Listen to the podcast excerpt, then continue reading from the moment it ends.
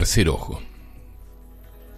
Tercer Ojo es un programa de difusión de disciplinas, ciencias, artes y técnicas relacionados con lo holístico. Buscamos con ello el desarrollo físico, el desarrollo emocional, el desarrollo mental, pero por sobre todas las cosas buscamos en nosotros mismos los que hacemos el programa desde hace ya 20 años. Todos ustedes, donde los encuentre hoy sábado, 4 de noviembre del 2023. El director de la radio y el invitado de hoy, y todos los que están atentos a la Radio Limón, entre todos, buscamos el desarrollo espiritual.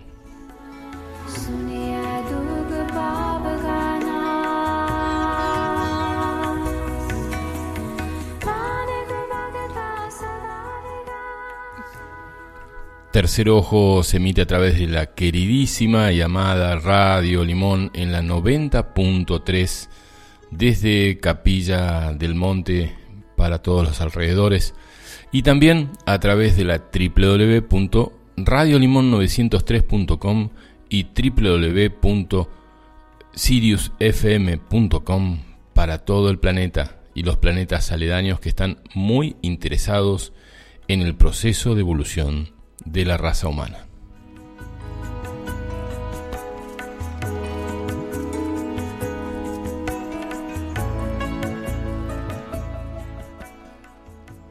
Las vías de comunicación para comunicarse con el programa es el teléfono celular que es más 549 3548 400994. El teléfono de la radio es más 549 3548 58 52 20. Facebook e Instagram de la radio es Radio Limón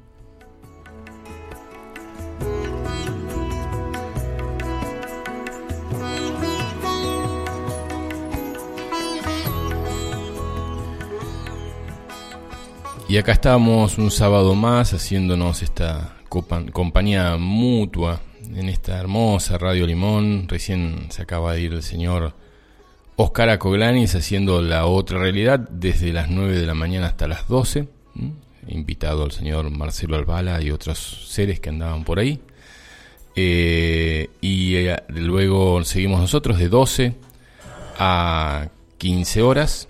Y después desde el cielo y desde el éter y también desde la tierra eh, con sus raíces, el señor Carlos Alberto Gallo con Peregrinos. Luego a las 18 horas la señora Laura Bergerio con Serenamente de 18 a 20.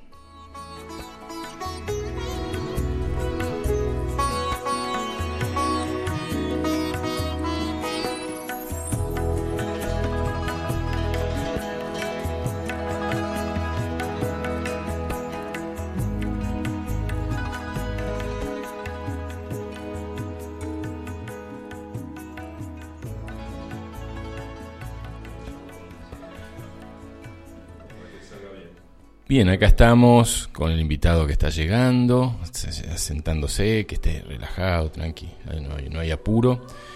Y bueno, eh, comentarios, mucha gente va a venir para el 11-11, ¿no? Muchos eventos, me imagino que la difusión de recién del programa también fue el evento que está organizando el Marce, ahí en, en el cine, Teatro Enrique Muñoz, con Oscar y un montón de seres. Este, en Pueblo Encanto, Después está el Danny Brower en, el, camping municipal de Capilla del Monte con otras personas. Así que si quieren venir a Capilla y disfrutar de encuentros con mucha gente, este, vengan el fin de semana que viene que va a estar lindo, va a estar movidito. ¿No es cierto? Carlos Goncalves de Unquillo, que estuvo hace poco, no creo que venga ya, ya, ya, pero bueno, por ahí si tiene ganas de venir Dice hola, buen... hola Fabián, buen día, acá presentes como cada sábado para otra clase en la Facultad del Sábado Holístico. Abrazo. Eh, Carlitos por ahí del otro lado en las Sierras Chicas. Nosotros estuvimos un poco de viaje, pero volvimos ayer. Eh, así sin pensarlo y de repente, bueno, eh, decidimos hacer el programa desde acá. Lo íbamos a hacer desde algún lugar de las sierras, pero como nos vinimos antes. Y bueno, hablando con el invitado de hoy, el señor Meco, dijimos, ¿hacemos algo mañana? Y él siempre a disposición y dijo que sí, así que acá está. Hola hermano, ¿cómo va? Muy buenos días a todos y bueno, eh, yo le proponía a Fabián, mejor dicho, Fabián me dijo qué tema íbamos a tocar y yo le propuse hablar un poco de el fin de los tiempos o todas las versiones que se desprenden de la idea del fin de los tiempos, como la consumación de todos los tiempos, este, el apocalipsis final, eh, etcétera. Fin del mundo, decía. Fin del mundo, también. En todas estas frases hechas hay un factor común y que podría ser el tema de hoy a desarrollar, así que yo a mí me encanta porque yo ando disparando de un lado para otro con este tema del fin del mundo. A veces pienso que se termina, a veces pienso que pasa algo. Soy medio perseguido desde la mente y un día lo, a la mañana para mí ya terminó el mundo y a la tarde ya es otra cosa. ¿Se termina el mundo? ¿Cómo se termina el mundo? Hay una, una frase dentro de una canción de, de Charlie, Charlie García, que se junta de vuelta con Nito Mestre en el año 2000 y graban una placa, la última placa de Sui Generis, que se llama Sinfonía para Adolescentes. Un tema en particular dice la letra, no tiren de la soga, porque no es el fin. No rompan más las bolas, porque no es el fin. No es el fin del amor ni de nada. No es el fin el año 2000 el fin del mundo ya pasó. Y esto tiene que ver con una idea de que eh, nosotros nos sentimos como aislados y a su vez responsables de un, cambio planetario y no lo vemos dentro de un concierto cósmico. Dentro de un concierto cósmico, el ser planetario en el que vivimos cumple una función, una función de encastre armónico dentro de una nave de mundos. Por lo tanto, no es una autodeterminación de este ser planetario morir o no, desaparecer o no. Por otro lado, eh, los cambios eh, se, bien, se gestan primero en planos sutiles y lentamente van decantando, según el permiso que nuestra mente va otorgando, va decantando hacia el reconocimiento en los planos físicos. Pero hay ciertos impedimentos. Por ejemplo, cuando uno está pendiente de que el cambio va a ser de determinada manera. Entonces estamos esperando, por ejemplo, lo cataclísmico. O estamos esperando un corte global de luz. O estamos esperando que las naves nos vengan a asistir y a llevar por un tiempo, ¿sí? hasta que se reequilibre el ser planetario, a otros estrados. Eh, bueno, todo esto no sé si son plenamente fantasías, porque la fantasía tiene una, una raíz de fondo, pero, pero son especulaciones de la mente. ¿Mm? Realmente yo creo que el, cambio del ser planetario ya se produjo. Se produjo en otros planos, en planos sutiles ya está consumado el plan divino para este ser planetario. Le estoy escribiendo a Nancy, que es una amiga, le voy a grabar. A ver, hola Nancy, decirle a tu hija que escuche este programa. Eh, que ponga la radio, no sé si la estarás escuchando, pero este programa es para vos y para tu hija. Discúlpame que te corte así, pero el otro día Nancy es una compañera mía de Jardín de Infantes y me, dice, Fabi, eh, si se acaba el mundo, mi hija me pregunta, si se acaba el mundo, ¿qué hago? Y ella me dice, ¿puede hablar con vos para eh, ver si puede ir para allá si se viene el fin del mundo? Y no tenía palabras para decirle. y, y no le hablé y de hecho no le dejé mensajes. Y digo, sería lindo que la hija pueda escuchar este programa para que pueda eh, tener una idea de, qué es lo que se viene, porque no es lo que se viene lo que dice la, la tele o la radio, ¿no? Eh, o, una película, con tantas películas que han hecho. O también eh, todo la parafernalia que hemos desplegado a nivel científico esotérico, ¿sí? Mm. Con posibilidades de cómo es este gran cambio. Eh, yo creo que tenemos que adherir a la simpleza. Es mucho más simple de lo que parece. ¿sí? Pero lógicamente que eh, la mente, y sobre todo la mente colectiva, que se mueve sobre una estructura psíquica generalizada, digamos, eh, recibe el impacto ¿sí? permanente de las emisiones, ¿no? emisiones psíquicas que están orientadas a determinada cosa y termina produciéndose. Porque creer es crear. Entonces, nosotros tenemos la posibilidad abierta de, de crear el fin del mundo que querramos. Entonces, apuntemos a lo más blando, a lo más armónico, a lo más simple, a lo más bello, ¿sí? porque está en nuestras manos la construcción del fin del mundo, que es la construcción de un nuevo mundo en realidad. ¿sí? Em, por otro lado, eh, en un momento, yo siempre, siempre hago este relato que está tomado del archivo de la luz, que en Lemuria, los grandes augures comenzaron a profetizar respecto del el fin del mundo y realmente venía una purificación planetaria por anegamiento. Entonces, la lógica de la mente hizo que se empezaran a convocar los autoelegidos ¿sí? y viajar a zonas altas donde poder evitar el anegamiento. De hecho, las comunidades eh, las comunidades esotéricas, las comunidades espirituales, eh, todas se fueron a más de 3.000 metros de altura, contra la cordillera. Estamos hablando de una geografía totalmente distinta a la que conocemos hoy. Eh, estamos hablando de 50.000 años atrás. Y eh, allí fueron los autoelegidos, los autoconvocados, los grandes maestros, los que estaban preparados espiritualmente para el gran cambio y que, querían, que debían quedar como semilla para una nueva raza, allí se alojaron. Pues los cataclismos sobrevinieron, ¿sí? porque cada tanto se da un proceso purificatorio que difiere en mucho del proceso purificatorio actual. Ya lo vamos a tocar el tema y hubo una falla que se hundió y lo primero que se anegó que se hundió fueron los elegidos.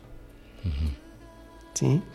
Que nos sirva como lección esto para eh, no adherir a la forma de salvación. Sí, sí, sí, No, se habla de, de, que el agua va a llegar hasta cierta altura, tantas cosas, ¿no? Que ayer estábamos en Carlos Paz Dice, y Carlos Paz va. Y, ¿Qué sé yo qué va a pasar con Carlos Paz? ¿Qué sé yo qué va a pasar con, con uno? Eh, ¿Y qué importa?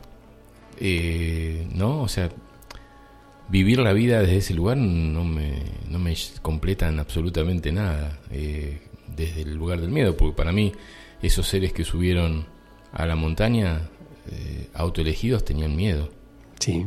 No tenían eh, sabiduría eh, o amor. Tenían miedo, entonces decían, bueno, yo que soy sabio, este, voy y subo a la montaña, me auto elijo para subir a la montaña.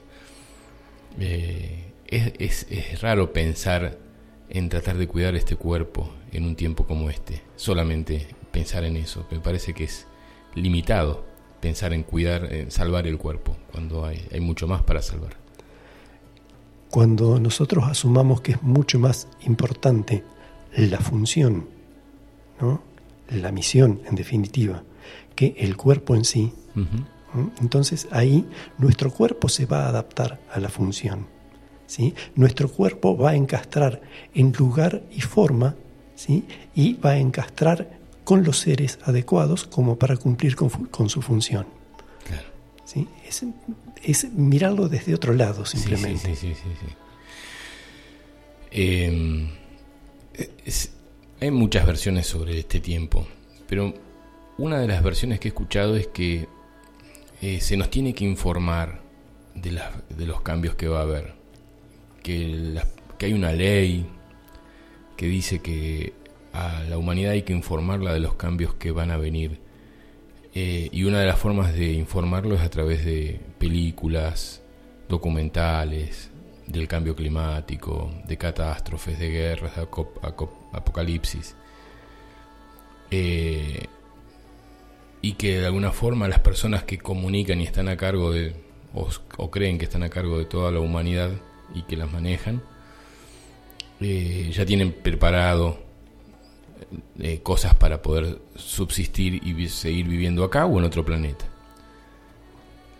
¿Qué versión tenés vos? O sea, ¿qué visión más que versión? ¿Qué visión tenés vos de una persona que está queriendo que el planeta se acabe en algunos aspectos o no, o, simplemente habitándolo y tratando de salvarse él, su familia, sus amigos por tener dinero para poder hacerlo? Vos observa tanto en los libros como en las películas es netamente materialista la visión. Es decir, es cómo tener los elementos para asegurar. También otra derivación del miedo, ¿no? Eh, cómo tener los recursos para poder subsistir. Eh, cómo comprar el mejor pasaje para pasar de dimensión. No creo que, que es, es decir, es una visión muy, muy parcial. Muy limitada. Muy, parcial. Es decir, nosotros somos seres íntegros y además eh, el advenimiento del hombre espiritual con todo lo que se ha trabajado desde, desde siempre, ¿sí? en escuelas de alta sabiduría, eh, un trabajo hermético que han hecho los grandes espiritualistas de toda la historia, eh, han tratado de que nosotros integremos nuestro espíritu y que sea parte real, palpable y poderosa dentro del ser. no, somos nada más que una bolsa de químicos que si les combinas cosas va funcionando como si fuera una máquina. No, hay un espíritu que anima este cuerpo. ¿sí? Y ese espíritu es el que toma contratos, es el que labra pactos en la luz, para funcionar de determinada manera. Si yo me separo de ese espíritu, no sé qué función cumplo, no sé para qué estoy. Lo único que puedo hacer es tratar de proyectarme materialmente dentro de la vida, lo cual es absolutamente inútil. Y hay una idea de que lo de separatismo de lo físico de lo espiritual, ¿no? O sea, hay un concepto y una búsqueda de que no busquemos nuestra conexión con el espíritu. Vos fíjate que eh, las pequeñas tergiversaciones que se ha hecho eh, respecto de la enseñanza espiritual eh, van calando muy profundo y son pequeñísimas. Yo doy siempre un ejemplo respecto del primer mandamiento que recibe Moisés que es amarás a Dios sobre todas las cosas que existen, porque Dios es todo lo que existe. Esto habla de una inmanencia de Dios. Dios es inmanente, está dentro de todo. De hecho, cuando hablaba con los hierofantes, Moisés explicaba este primer mandamiento en estos términos. Decía, Dios flota como un manto sobre lo más elevado de cada ser, de cada cosa y de cada circunstancia. La única forma de amar a Dios que tenéis es amar cada cosa, cada ser y cada circunstancia. Este mandamiento fue levemente modificado por una sola palabra. Amarás a Dios por sobre todas las cosas que existen amarás a Dios, Dios deja de ser inmanente porque lo amás por sobre las cosas. Separaste las cosas de Dios.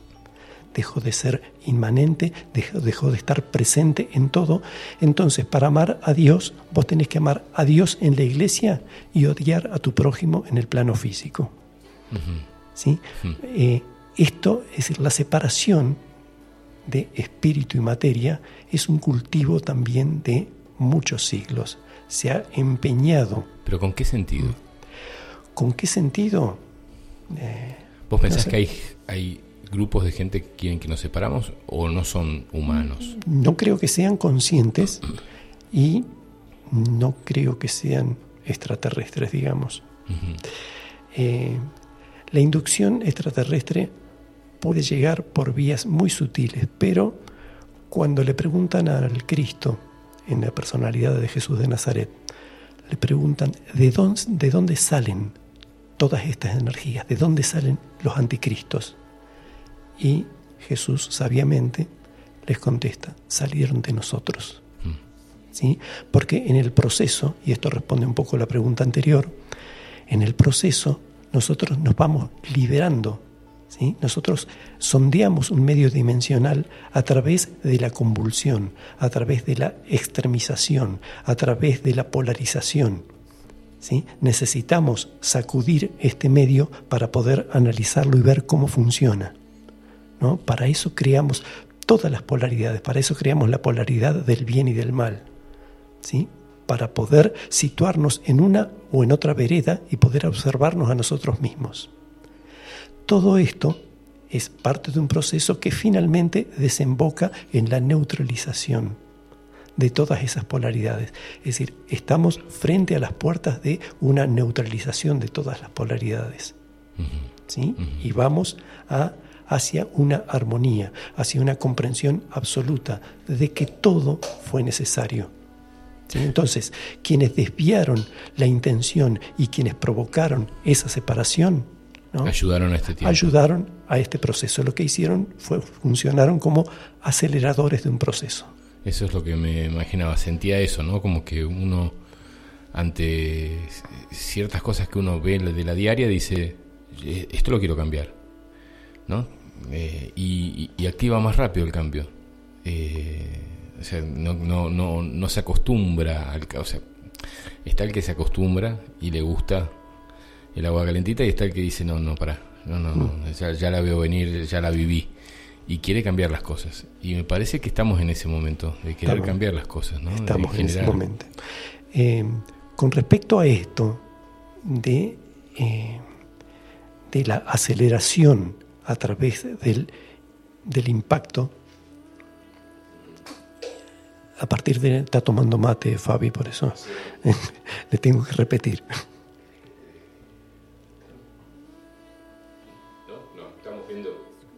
Perdón, estamos acá con... ¿Me, lo dejas vos? Dale. Este, estamos viendo acá con, con, con el Facu ¿Dónde queda el mate? ¿Si en, su lugar o en nuestro lugar? Gracias, Paco. Después te doy. Este, perdón. Vamos. Em,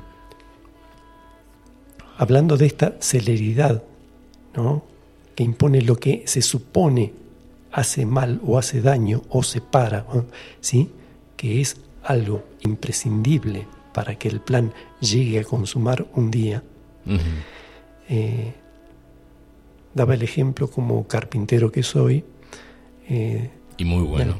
Daba, daba el ejemplo de una, un pequeño cuento de José, el padre de, de Jesús, también carpintero, que en un momento eh, se va a comer y deja el cuchillo con el que estaba tratando de cortar la madera y el diablo que estaba oculto miraba cómo se esforzaba para cortar la madera con un cuchillo. Entonces, dice, se la voy a complicar. Y en el momento en que se va a comer José, va y le rompe, los, le rompe todo el filo al cuchillo. Vuelve José de comer, va a cortar la madera, ve que su cuchillo está todo astillado, pero corta mejor. Entonces el diablo se retuerce, mientras José va contento a contarle a María que su cuchillo ahora roto corta mucho mejor. Entonces, decidido a complicársela realmente, va nuevamente el diablo y le dobla los dientes, uno para un lado, otro para el otro, y genera la traba del serrucho. Cuando vuelve José, el serrucho corta mucho mejor. Esto es una visión del, de lo que nosotros llamamos mal en el planeta, que en realidad está contribuyendo a un plan. ¿Sí? Em, bueno, todo esto venía de ese mal que no es inducido de afuera. No son seres de otros planetas que están tratando de generar cosas en el plano. No, salieron de nosotros mismos. En nuestro proceso, nosotros fuimos suprimiendo nuestro propio mal, ¿sí? pero fue quedando alojado en algún punto. En planos sutiles, todo lo que nosotros vamos, digamos, sacándonos de encima, va quedando, es vibración que queda por ahí. Y hoy cuando alguien se hace cargo de ese mal que está flotando ahí, ¿sí? Y se manifiesta negativamente, como, como solemos decir, eh, tenemos la oportunidad de condenarlo o decir, mira, este ser está emancipando, se está haciendo cargo de esa energía que yo en otra vida liberé. Y eso ayuda de alguna forma a que tu proceso se complete, eh, porque toda esa energía que se guardó nuestra en cosas, en actitudes o en esta misma vida que hemos tenido actitudes complicadas, eh, tenemos que ordenarlo y hay gente que nos ayuda a ordenarlo, me imagino. O sea, cuando alguien te toca bocina o busca que vos eh, saques tu enojo, a veces hasta está colaborando a sacar algo que está ahí guardado. Eh, ¿Cómo lo sacas es tu problema? ¿Cómo lo procesás? ¿Cómo lo procesás es, tu, problema. Si lo procesás a los golpes o lo procesás eh, es, esbozándote amablemente, no te dio contenido, pero amablemente con la situación. Cómo reaccionamos, cómo accionamos. Pregunta acá Carlos Goncalves desde Unquillo, dice, hola Fabián, acá escuchando atentamente a Meco, dice una pregunta, él planteaba recién acerca de que podemos programar o cambiar el fin del mundo. ¿Eso equivale a que podemos transformar ese fin del mundo? Y mando un saludo y un abrazo.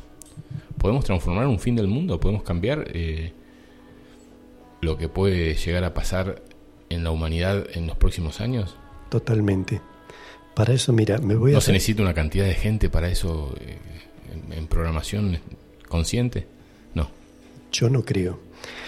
Eh, no creo porque me atengo muchísimo a, los preceptos del Cristo. ¿Mm? Jesús dijo que un solo ser humano que entrara en armonía plena con Dios, plena con Dios cambiaba el ser planetario. Pero me voy a, a proyectar un poco en el tiempo. Este planeta ha sufrido varios procesos planetarios, varios procesos de purificación planetaria, mejor dicho. Estamos hablando de Hiperbórea, Célebes, Cremuria, Lemuria y Atlántida. En todos esos procesos, que fue siempre por anegación, siempre fueron las aguas cubriendo todo, ¿sí? No hubo participación voluntaria del ser humano como la hay ahora. El primo de Jesús de Nazaret, Juan de Hebrón, conocido bíblicamente como Juan el Bautista, sabiendo, siendo plenamente consciente de que la venida de Jesús de Nazaret era la última venida del Cristo al plano físico, después retorna en poder y gloria en la conciencia del ser humano que es la última encarnación, es en nosotros. Mm. Sabiendo esto, Juan de Hebrón, y siendo eseño, eh, se, va, se traslada a una cueva cerca de la desembocadura del río Jordán. Y ahí comienza a impartir la sabiduría eseña y a hablar realmente de la última venida del Cristo y cómo nosotros debíamos asumir en el futuro un proceso de purificación planetaria y les propone lo que nosotros conocemos como el bautismo. ¿Qué es el bautismo? Luego de la instrucción, como corolario de la instrucción de Juan el Bautista, los invita a meterse en el río Jordán. Recordemos que el río Jordán nace en el monte Hebrón, ¿sí? donde hay un santuario y los ancianos de ese santuario se dedican a magnetizar las aguas en su origen para purificarlas, para que sirvan como elemento de purificación. La invitación de Juan es a que voluntariamente inmersionen en esas aguas y vuelvan a salir. Esto es un símbolo maravilloso, porque es un acto voluntario de purificarse a través de la anegación individual. Que ya la humanidad la vivió por lo menos cinco veces. Por lo menos cinco veces la había vivido, pero involuntariamente. En este caso, él va enseñando, ¿sí? y es una enseñanza de tipo celular, si se quiere. No es una enseñanza directa donde gráficamente vos tengas escrito va a pasar esto y esto y esto. No, te está preparando internamente. No importa cuántas encarnaciones tardes en llegar a ese momento en que vas a ejercer un proceso purificatorio planetario a nivel voluntario. Y esta idea que tiene que tenemos los seres humanos o, de alguna forma los, grupos que estamos visualizando el, cambio que está llegando eh, es a través del recuerdo de lo que pasó en estas cinco ocasiones al planeta y a la raza humana. O sea, estamos recordando eso porque son muy pocas las informaciones que nos llegan de la Atlántida. Es más, si hay una, información es de la Atlántida, de la Lemuria no hay, de la Hiperbórea tampoco, es de la Atlántida, que sería la última eh, vez que su, eh, sucedió esto de, la gran eh, masa. Digo, nosotros estamos recordando eso, por eso podemos volver a pensar de que va a volver a haber una anegación a través de las aguas, o, o lo sabemos eh, porque va a pasar. ¿Cómo, ¿Cómo ves esa situación de la humanidad? ¿Está recordando? ¿Está siendo parte de su memoria? ¿O es una realidad y a la cual nos vamos a tener que ordenar nuevamente y preparar para eso? La memoria, eh, nosotros tenemos un concepto equivocado de la memoria porque hablamos de una memoria mental. Celular es la memoria. Sí. Y eh, en este caso estamos hablando de una memoria celular, de una memoria, pero además eh, de una memoria sutil. ¿No? Se suele decir que cada uno tiene su propio archivo de luz y la luz nos acompaña en cada encarnación. Es decir, que nosotros tenemos un registro de todo lo que hemos vivido. Si a eso le sumamos la idea de que tenemos casi 700 encarnaciones ¿sí? y que hemos vivido todos los procesos, pero estamos hablando de 700 encarnaciones en un cuerpo físico antropomórfico. Pero previo a eso estuvimos transitando la etapa animal y previo a eso una etapa vegetal y previo a eso una etapa mineral. Y guardamos memoria de todo, absolutamente de todo. ¿Sí? Y composición de absolutamente todas esas partes, esos seres. Todo eso somos. Nos componen. así una vez una... Voy a hacer un paréntesis porque es muy linda esta imagen. Eh, hablaba uno de nuestros asistentes, Cabalga el Viento, en el momento en que mi señora queda embarazada de, de Yasuita, del mayor, que esto fue en medio del campo y ahí atendimos el parto y todo. Hace 16 años. Hace 16 años. 17 va a ser ahora que nació. Y entonces le preguntamos, ¿cómo se ve espiritualmente una gestación? Y dice, es algo muy bello. Dice, cuando dos seres se unen, se enardecen los cuerpos de luz. Para eso hay algo físico, como es la frotación durante el acto sexual, ¿sí? que excita los electrones de las órbitas exteriores de los átomos que componen nuestras moléculas, ¿sí? y eso enciende un cuerpo de luz. Por eso es que se han creado enfermedades sexuales de tipo sexual para poder imponer un profiláctico de material sintético que evita que se comuniquen los cuerpos electrónicos de luz durante el acto sexual, que es el acto sexual. Si no es para procreación, es para creación. En breve paréntesis sobre eso. Dice, en ese momento se encienden los cuerpos de luz, se elevan los cuerpos de luz durante el acto sexual y convocan al o los cuerpos de luz que van a ingresar, ¿sí? y eso marca una tónica, tanto en el óvulo como en el espermatozoide elegido. Nosotros tenemos una idea muy norteamericana de los espermatozoides, que el que lleva casco y la mejor arma parece que es el que primero llega, ¿no? el que tiene más fuerza. Es una idea bastante... Básica. Eh, en realidad, al, óvulo llegan muchos espermatozoides, lo rodean, lo estimulan, entran, salen del óvulo, hasta que hay una tónica. No hay problema. Perdón, está sonando teléfono. Hasta que se produce el encuentro entre el espermatozoide elegido y el óvulo. Sí. En ese momento se contrae el óvulo, expulsa a todos los espermatozoides que no corresponden, que no están marcados por la tónica luminosa, y le corta la cola al elegido. Y queda el espermatozoide, la cabeza del espermatozoide nada más, navegando hacia el centro del óvulo, sin impulso propio, digamos sin ego. Allí comienza a girar y estalla. Estalla provocando las tensiones que va a provocar la bipartición. Pero en ese giro y estallido viene la memoria de la creación del universo. El Big Bang, del que hablamos siempre. ¿Sí? Luego las tensiones se va ramificando. Primero se va estructurando en base a biparticiones, lo cual va guardando una estructura similar a la del reino mineral.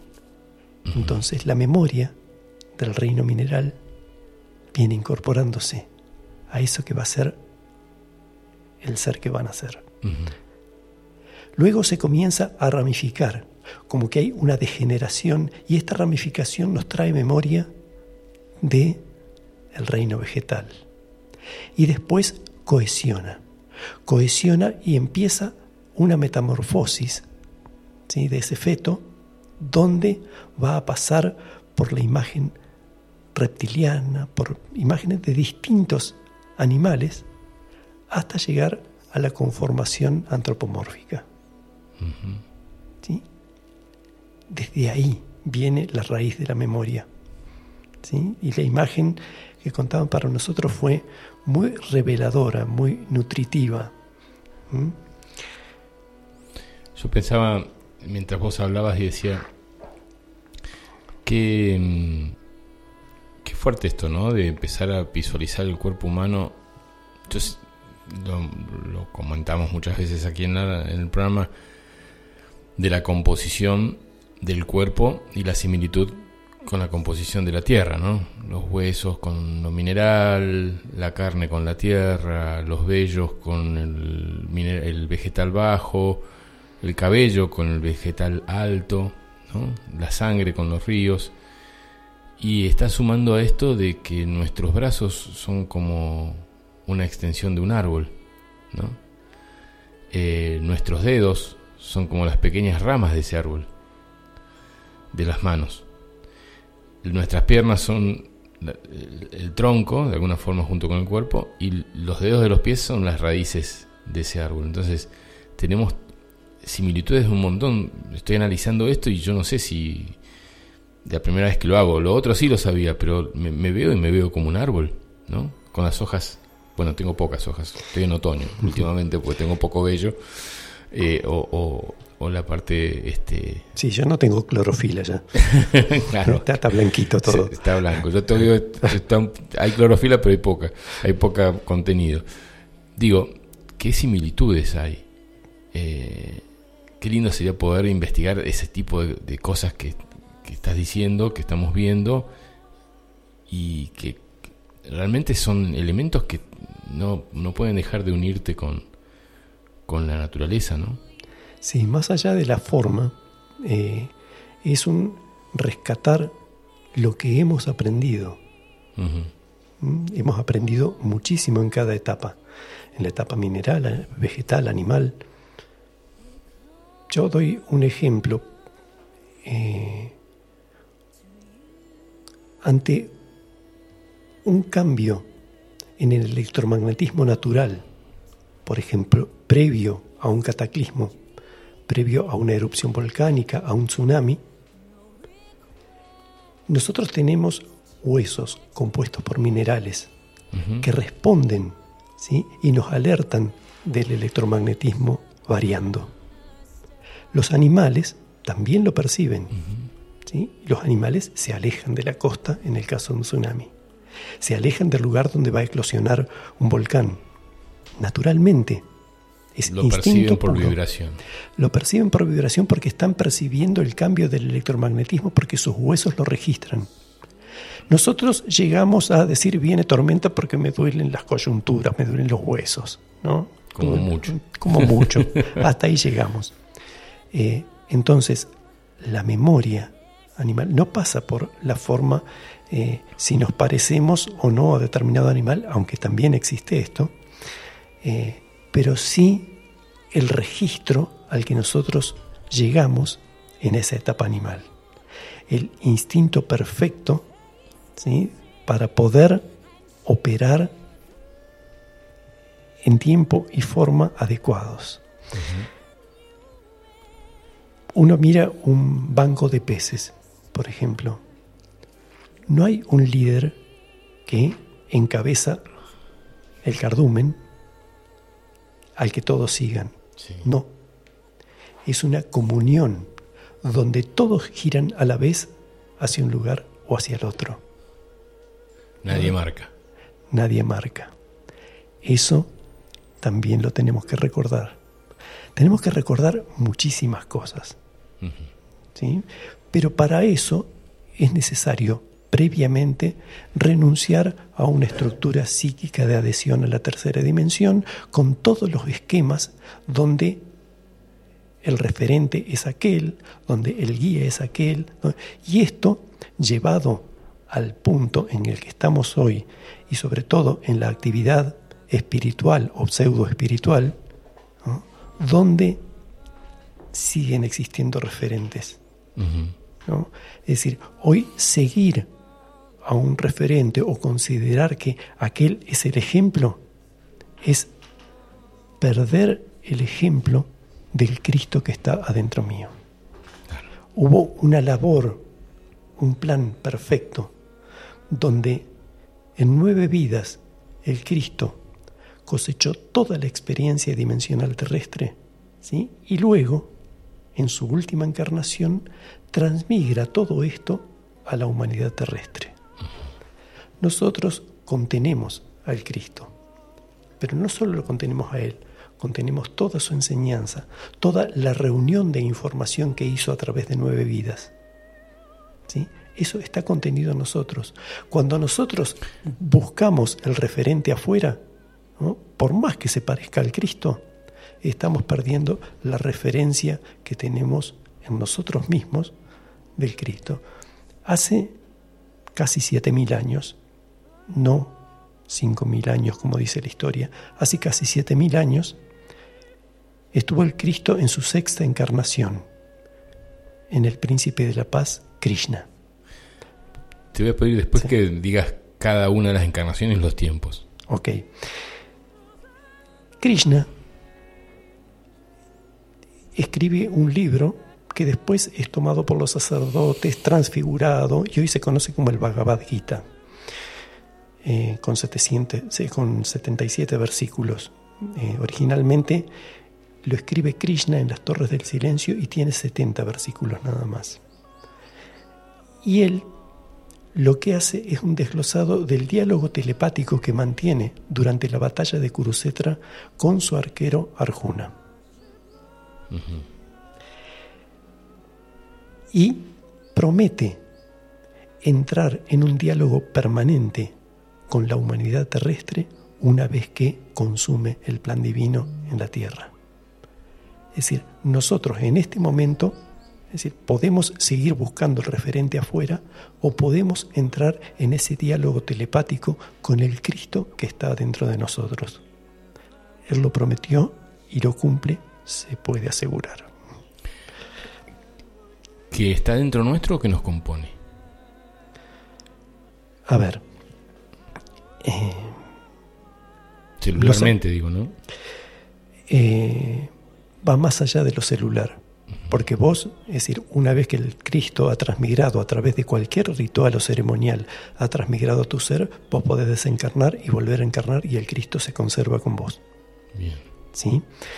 O sea que en el momento de la muerte lo más importante es tratar de buscar esa energía, o sea, durante toda tu vida.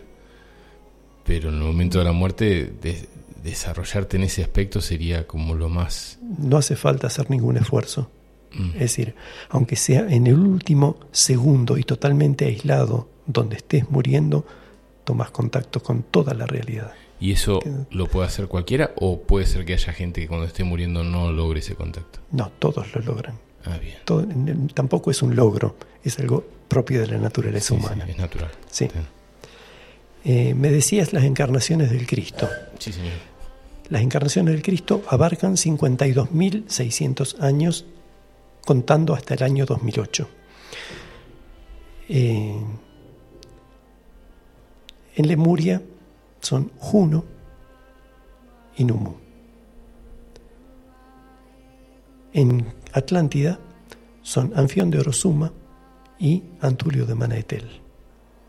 Y ya en civilización adámica son cinco encarnaciones más, que son Abel, Krishna, Moisés, Buda y Jesús de Nazaret. No sé si querías algún otro dato con respecto a esto. Eh, ¿Y en el 2008? En 2008 es la humanidad terrestre.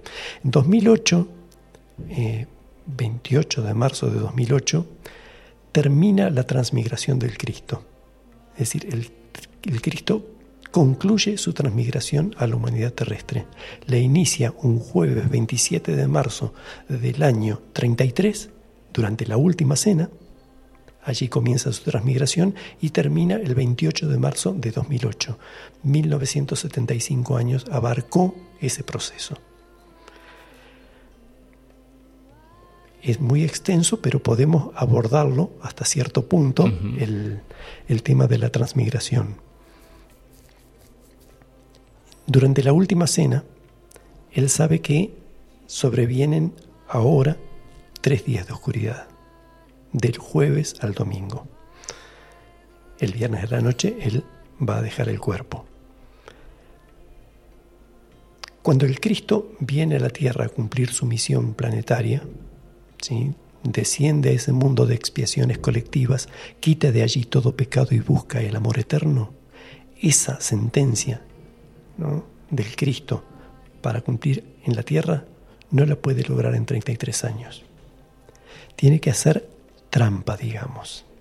Entonces, un día antes de que terminen esos 33 años, que terminan el viernes 28 de marzo del año 33, el jueves, él convoca a una cena, están festejando la Pascua dentro del Palacio Genadad, son muchísimas personas, hay 152 personas allí, y él le pide a la dueña de casa, a Cornelia María de Magdalo, le pide reunirse con los discípulos a solas por un momento. Le ofrece el cenáculo y le lleva allí cosas, con la servidumbre hace llevar cosas para cenar. Esto es la famosa última cena. Lo primero que hace el maestro es lavar los pies a los discípulos, como bien narra la, historia bíblica, eh, que ya ahí da pautas de algo muy importante, porque todos lloran sus discípulos sin entender aquel acto, porque lo que se acostumbraba en la época era que se lavaba, la servidumbre lavaba los pies al maestro cuando entraba a una residencia importante. Nunca se había visto que el maestro lavara los pies a alguien. Entonces cuando termina, el último es Juan. Y Juan es, que tiene mucha confianza con el maestro, es quien se anima a preguntar, Maestro, ¿con esto quiere significar que estamos sucios? Y el maestro le dice, no. Con esto quiero decir que este es el final y que asimismo, al final del tiempo, no hallaréis diferencias entre maestros y discípulos, pues todos serán maestros ante los ojos de Dios. Esto lo dice previo a comenzar un ceremonial sagrado que tiene que ver con esa copa de vino. ¿sí? Él pide un lebrillo con vino, comienza a servir una copa. Previo a eso hizo abrir las puertas y entraron todos los que estaban festejando a la Pascua allí en el Palacio Genadad y comienza a servir las copas con vino y las va dando uno por uno y a cada uno le dice de manera distinta, porque esa calidad tiene el Cristo de tocar el alma y percibir de qué manera va a modificar tu memoria cósmica. Entonces a uno les dice, sirve el vino y les dice, esto es mi sangre, que será derramada por todos ustedes. Bebedla y yo seré contigo hasta el fin de los tiempos. Haz esto en memoria de mí. A otro les decía, en esta sangre, en este vino, está representada mi sangre, cultivada en nueve jornadas sobre la tierra. En ella transmigro mi ser a tu ser, para quedarme en ti por toda la eternidad. Haz esto en memoria de mí. Yo hago siempre referencia a que lo repite 152 veces, siempre de manera distinta. Sin embargo, él en ese momento abre un portal de eternidad ¿sí? para que continúe su transmigración a través de lo que quedó establecido como la Eucaristía y otros ceremoniales similares en otras religiones. Pero la mayoría en estos dos mil años hemos pasado por cuerpos cristianos y hemos pasado por una Eucaristía para que el Cristo transmigre a nosotros.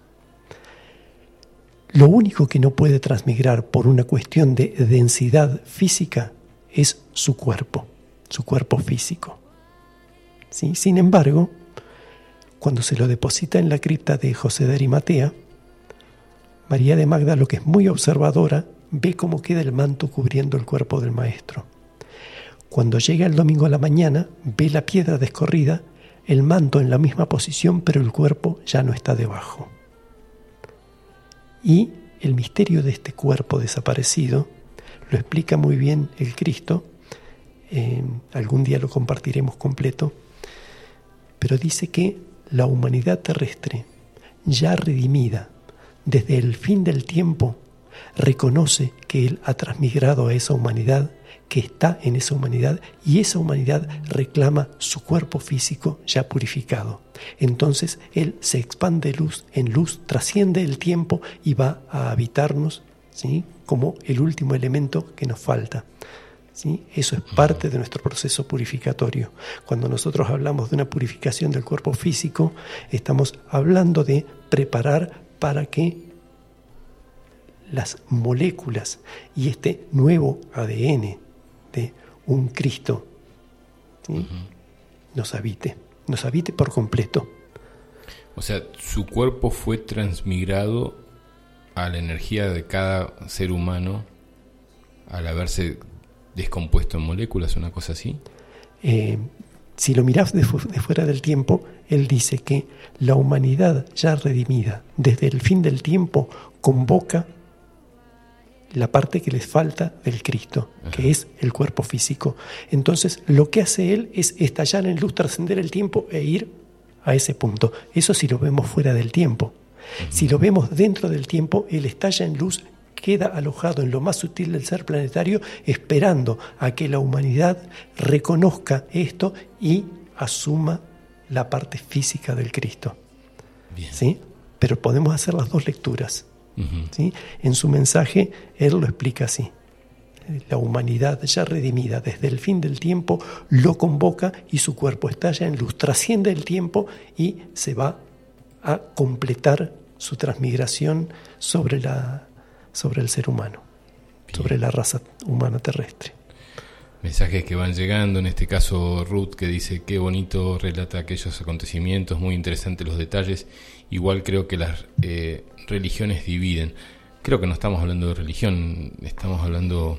No, sobre todo si vamos a que todas las religiones ¿no? parten del Cristo. Es decir, estamos hablando de, eh, el budismo que parte de la eh, séptima encarnación del Cristo. Perdón, octava encarnación del Cristo. Como energía, no, no como Cristo Jesús. No es que Jesús, Jesús de Nazaret estuvo bueno, en un tiempo. Eh,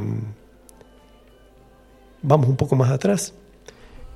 El desprendimiento de Sirio se compone de 70 mesías instructores de humanidades que van a encarnar las veces que hagan falta en los globos a los que van a prodigar.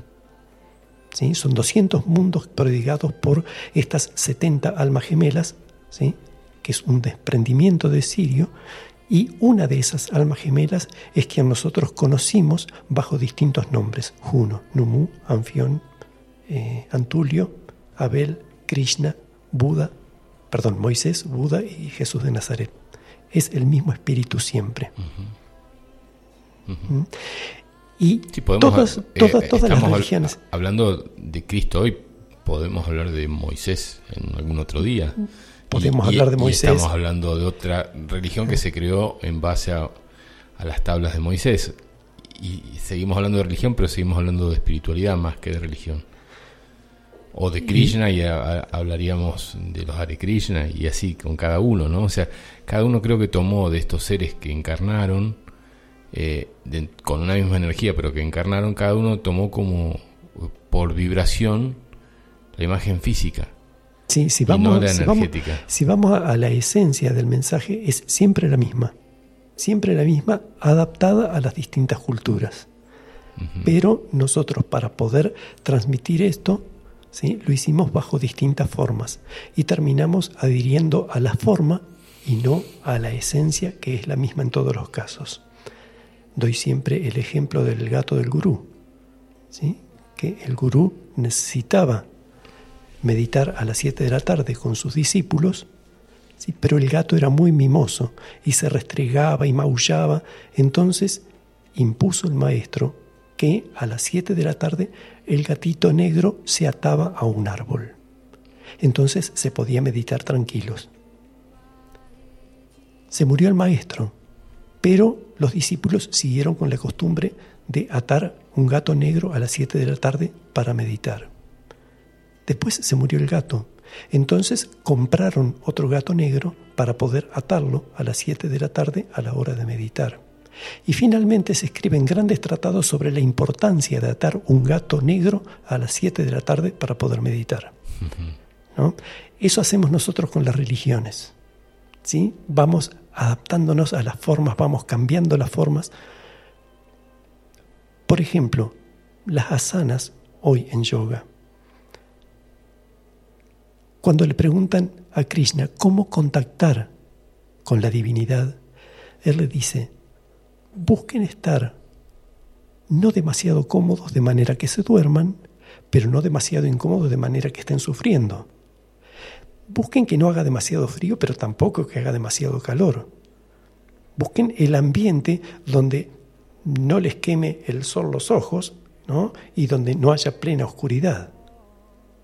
Es decir, busquen un equilibrio y sin embargo, a partir de eso, las escuelas, y sobre todo las escuelas de yoga, empezaron a practicar asanas que fueran medianamente incómodas, que no fueran demasiado cómodas, y le fueron dando importancia a la asana y no al objetivo de contactar con la divinidad.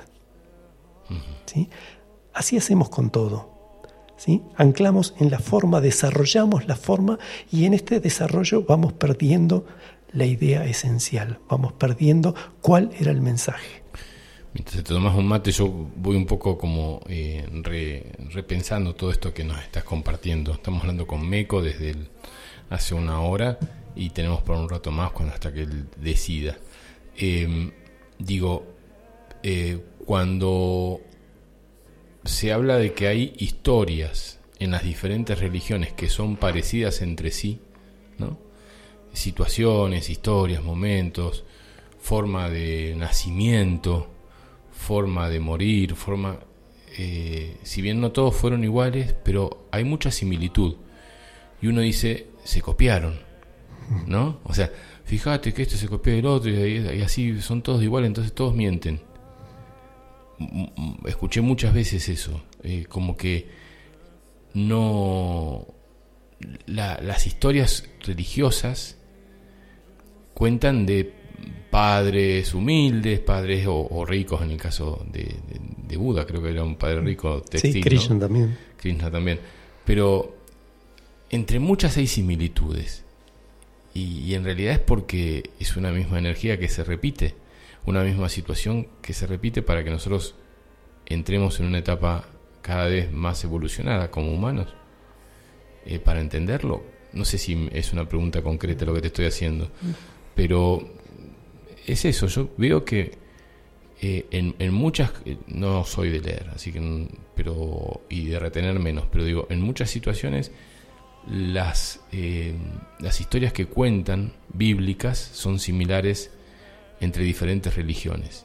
Bíblicas digo por la Biblia en un caso o, por, o por otro libro para otra religión. Son similares y tiene que ver, eh, me gustaría si es que estás, si que estás buscando dentro de tu cabecita esa información, que, compartamos eso, de que sean similares porque en algún punto eh, se repite como cíclicamente la historia para que entendamos mejor. Un libro lo tenés que leer muchas veces para entenderlo, una historia te la tienen que contar muchas veces para que te quede dentro. Digo, ¿puede ser algo parecido con esto de las historias bíblicas? Sí, eh, también vamos a la función que cumple el Cristo en sus distintas encarnaciones. En el caso, por ejemplo, de Juno, y esto daría para muy largo, pero es entretenido. En el caso de Juno, encarna en Lemuria. Lemuria es un reinado muy amplio, pero tiene una parte central que es Mirtain Mari, que es eh, la gran ciudad donde eh, está el rey ¿sí? y está la, capital, digamos, de todo Lemuria, estaba centrado allí, en Mirta y Mari. Y allí está la princesa, hija del rey de Mirta y Mari, eh, que es la que detecta al Cristo en la personalidad de Juno. Hasta ese momento Juno no sabía Perdón, me estoy equivocando totalmente. De historias. Sí, me estoy equivocando de historia porque estaba hablando de, eh, de Numú, no de Juno. Juno es, llega, es el primero que llega a Lemuria. Pero la eh, situación era la misma. Mm, más o menos, porque eh, existía en, en Lemuria, era, estaba instituido religiosamente que los niños recién nacidos no tenían espíritu, que el espíritu entraba a los siete años. Hasta los dos años no se sabía, ¿sí? esto siempre desde el punto de vista religioso en Lemuria, no se sabía todavía si tenía aptitudes o no como para contener, contener un espíritu. Entonces, entre los dos y siete años, los niños eran especies de animales y se utilizaban mucho en banquetes. ¿sí? Se los cocinaba y se los... Entonces, estaban los flámenes lemures, que eran los que acompañaban la gesta del Cristo en la personalidad de Juno. Juno era marino. ¿sí? Mm. Le llamaban eh, eh, el maestro de las tormentas porque generalmente se acercaba a las costas en lugares de, de difícil acceso donde los flameles lemures convocaban a las madres con niños menores de dos años porque se los entregaban. Ed los llevaba a los, a los templos intraterrenos y los mantenía hasta los siete años y después de los siete años los devolvía para que no fueran sacrificados esos niños. Entonces la función de los flamenes lemures es salir a contactar con esas madres que tienen eh, niños menores de dos años, llevarlos, así convocarlos a determinados lugares y rescatar esos niños. Es decir, esa era la labor, digamos, esa era la función de Juno.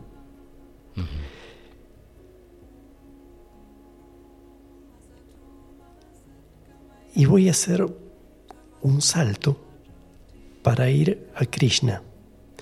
Krishna, la sentencia cósmica, el nombre Krishna, significa secreto guardado en sombras. Toda la zona oriental, India, China, eh, es el pueblo Kushita, es la raza más pequeña de los, de los, los, lemurianos que va a recalar a esa zona una vez que se produce los, los anegamientos, los cataclismos. Eh, como había una raza de gigantes y una raza de pequeños dentro de Lemuria, eh, los gigantes les llamaban wórmidas a los pequeños, que es a quienes esclavizaban y hacían trabajar en minas. Wórmidas significaba hormigas. Hmm. En la zona de Wórmidas, que es China e India, remanece esta costumbre de sacrificar niños pero ya con otra visión, ya no era para la ingesta humana, sino que era para hacer tomas de energías. Entonces había una institución, a la llegada de Krishna, al Indostán, había una institución que era Sierpe Roja, que estaba manejada por ocho magos negros. Estos magos eran los que digitaban todo para poder hacer los sacrificios humanos ¿sí? en niños y hacer la toma de energía. La ley en ese caso establecía que los niños, mejor dicho, las mujeres que no podían demostrar paternidad de ese hijo, ese hijo era impuro y debía ser entregado al sacrificio. Entonces, Sierpe Roja lo que hacía era mandar hordas de violadores, ¿sí? Y a los dos años, tres años, salir de cosecha a buscar esos niños que no podían demostrar paternidad. Krishna sabe de este secreto guardado en sombras, sabe que siguen con esa práctica. Entonces, lo que hace Krishna es casarse con 2.600 mujeres ya embarazadas, que habían sido resultado de violaciones, y comprar más de 40.000 esclavos de baja condición moral que procreaban para vender a Sierpe Roja sus niños. Y con esto descabeza a esa institución, la derrumba. ¿Sí? Es decir, esto en paralelo con aquel Juno, rescatando a los niños de dos años y devolviéndolos a los siete años, y aquí ya viene a revertir el proceso, que no continúe el proceso en la tierra ¿sí? de el sacrificio de niños. Y pregunta, ¿se revertió eso o hoy en día hay grupos de seres que siguen buscando niños para alimentarse energéticamente y sexualmente, eh, gente con poder, gente que... Porque, a ver, hay películas, ahora salió hace poco una película que se pasó en el cine, que nos, juntamos ese día a verla, ¿no? O, o, fue esa película que vimos que era la de los niños raptados no recuerdo. No, entonces fue otra, porque nos, vimos en el cine hace un tiempito. Eh, porque hay niños muy chicos que se los son secuestrados y llevados y nunca desaparecen. Muchos dicen que es para eh, satisfacción sexual de ciertos grupos, pero me parece que es mucha la cantidad. Y digo, ¿a dónde van esos niños que son raptados y desaparecen? No sé si has visto vos las prácticas umbanda, por ejemplo. Mm, sí, la práctica umbanda. Eh, generalmente mm, trabajan con gallinas, con sapos, es decir, hay toda una, toda una técnica de tomar el vientre, por ejemplo, de un sapo y clavar un cuchillo de plata en, detrás de la cabeza, ¿no? Y hacer una toma consciente de la energía de la disolución de la vida del ser. Cuando se va generando el vicio y la necesidad de cada vez más energía, por ahí en la favela, sobre todo en Brasil, desaparece algún niño y sabemos que sufre ese destino. Es decir, que queda un remanente, siempre quedan remanentes. Eh, pero, me parece que es mucho más que, un, que lo que puede albergar una favela de Brasil. No sé, siento que niños recién nacidos son eh, llevados, o sea, hay historias que no se dan públicamente y uno lo tiene que buscar, pero que cuando le dicen que nació muerto y no, no le entregan el cuerpo, hay, hay muchas situaciones hay muchísimas complicadas. Entonces digo, me parece que esto que estás contando de Krishna y de las historias anteriores de Juno tienen una similitud con la actualidad y creo que nos hacemos los distraídos ante esa situación porque si bien se sabe que eso está pasando eh, la humanidad no toma eh, o sea, tendríamos todo el poder para poder accionar ante una situación así y nos hacemos los distraídos me parece. Sí eh, el accionar... Eh, limitado también, ¿no? No, no, y el, accionar es un poco lo que yo decía eh, con respecto al fin del mundo. El fin del mundo ya pasó, pasó en otros planos, ya está establecido y va decantando lentamente ¿sí? hacia lo más denso físico. no hay mucho que podamos hacer nosotros aquí más que crear conciencia. Es decir, que la gente sea consciente de que eso está aconteciendo, de que es un remanente de costumbres muy antiguas, de que la energía, ¿no?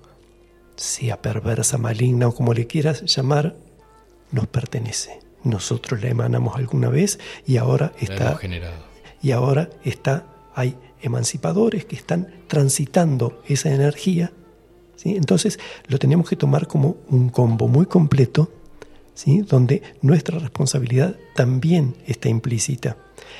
Y además, lo que podemos hacer es tomar conciencia, divulgarlo, ¿sí? Mm. comentarlo, que todos tengamos conciencia. Y eso, eso es lo que trabaja finamente para que se transforme en otros planos y vaya decantando es la neutralización de esos actos aberrantes. El tema es no llevarlo al cuerpo, ¿no? O sea, yo creo que cuando uno... Lo peor que puede hacer el, ser humano es ante situaciones eh, de impotencia que generan esta información que estamos dando, que estás dando, eh, porque obviamente si alguien perdió o, dejó de tener un hijo, eh, increíblemente, no sé, siento que las personas que les pasa esto, que se han llevado a su hijo, están buscadas específicamente porque no, tienen el poder de, llevarlo a la luz a esto. ¿eh? Gente quizás hasta carentes económicamente eh, y no tienen la posibilidad de llevarlo a la luz a los medios y demás. Eh, esto pasa y no se conoce masivamente. Entonces, me parece que, eh, que, lo, que lo estemos hablando como algo... Está bien que la temática de hoy es el fin del mundo y, parte, y esto es, parte, y nos estamos eh, por ahí por, por ahí podemos retomar la temática concreta pero me parece muy interesante que lo hayas como blanqueado en otros tiempos, como para que en este tiempo no sea tomado como algo tan drástico. No solo eso, hay un... En, la toma de conciencia, eh, la toma de conciencia no debe ser condenatoria. ¿Sí? Porque nosotros tendemos a decir, a tomar partido decir eso está mal, eso se tiene que terminar porque está mal. es parte del proceso. Es parte del proceso en el que nosotros también estamos involucrados, como decía anteriormente. Tenemos que considerar también en esta toma de conciencia que existe la angelidad. La angelidad encarna, uno de cada dos mil encarnados es un ángel, ¿sí? promedio, digamos. Eh, el ángel, por una cuestión de evolución o de, o de madurez espiritual, eh, prefiere no transitar la pubertad. Por eso va a morir siempre siendo niño. ¿sí? Mm. Por eso el angelito siempre es un niño. El ángel encarna con una función, una función que es de cierre kármico. Hay procesos kármicos que parecen no tener forma de neutralizarse. El karma se neutraliza a través del amor. Entonces, hay un sacrificio de un ángel que encarna en una situación extrema, va a pasar ya encarnado por una situación extrema. Entonces, en nuestra toma de conciencia tenemos que tener en claro también que hay un espíritu abnegado que entra en la materia física para cumplir una función de cierre kármico ¿no? que de otra manera tal vez no se pueda cerrar. ¿sí? Y entonces...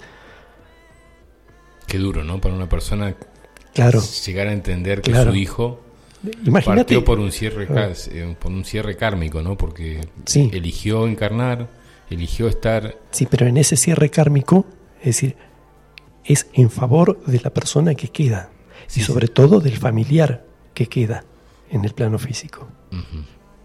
¿Sí? Pero para la persona que le haya pasado y esté escuchando, es una explicación muy interesante, pero la situación no deja de ser dura, ¿no? siempre, siempre, siempre. Una experiencia fuerte. Siempre va a ser muy dura. Siempre va a ser muy dura porque nosotros no tenemos esa conciencia tan amplia como para aceptar las circunstancias. ¿sí? Ver a Dios en cada circunstancia. Cuando decís pubertad, eligió no atravesar la edad de la pubertad, que empieza a los 12 años, cada vez parece que menos años todavía, pero suponte a los 12 años, eh, es por no tener ese tema de atracción a lo sexual, el desarrollo de, las sensaciones del joven o de la niña, eh, y qué pasa con las que atravesaron esa edad y a los 20 años, 22, 23 años deciden desencarnar a través de una enfermedad o, generar su propia muerte eh, buscándola. ¿Cómo, qué diferencia hay que haya pasado la pubertad o que no la haya pasado? Generalmente el, el sacrificio como el sacrificio del ángel es con la misión de impactar en la conciencia, ¿no? siendo niño tiene un impacto mayor Más fuerte. ¿sí?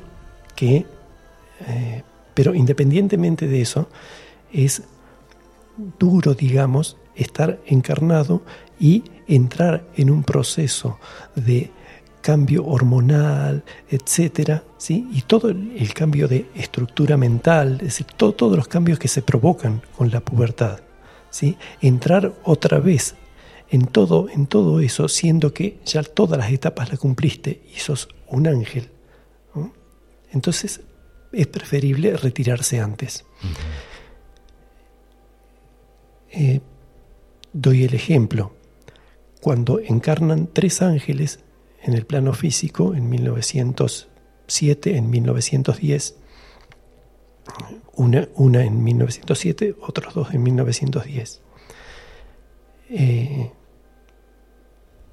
para anclar el, el milagro, digamos, de Fátima, Jacinta, Lucía y Francisco. Jacinta tiene 10 años, eh, perdón, Lucía tiene 10 años, Jacinta y Francisco 7 años.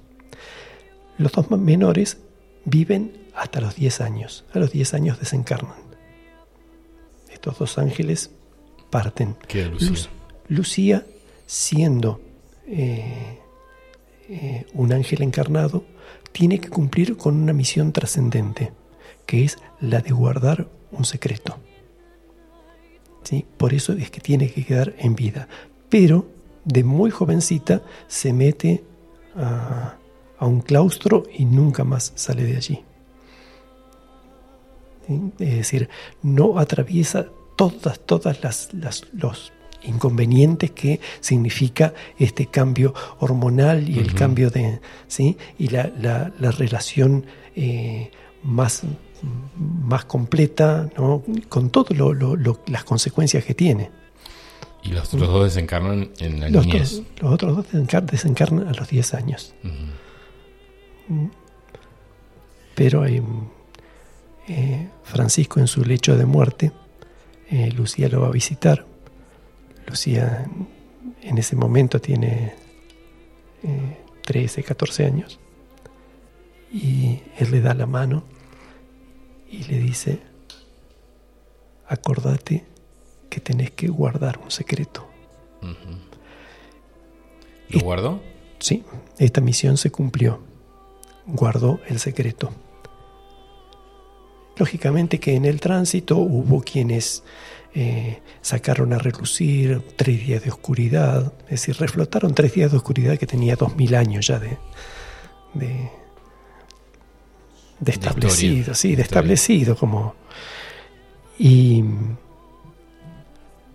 y después eh, revelaciones como que tenía que ver con la guerra, con el dolor, con el sufrimiento, con el castigo de Dios. En plena Primera Guerra Mundial, ¿no? Sí, pero todo, todo el, el secreto tenía otra función totalmente distinta. En otra entrevista que le hicimos a Meco, para quien recién sintoniza, estamos tampoco participativos los oyentes. Ahora voy a leer un mensaje de Ayelén, pero hasta ahí, están tranquilos. Eh,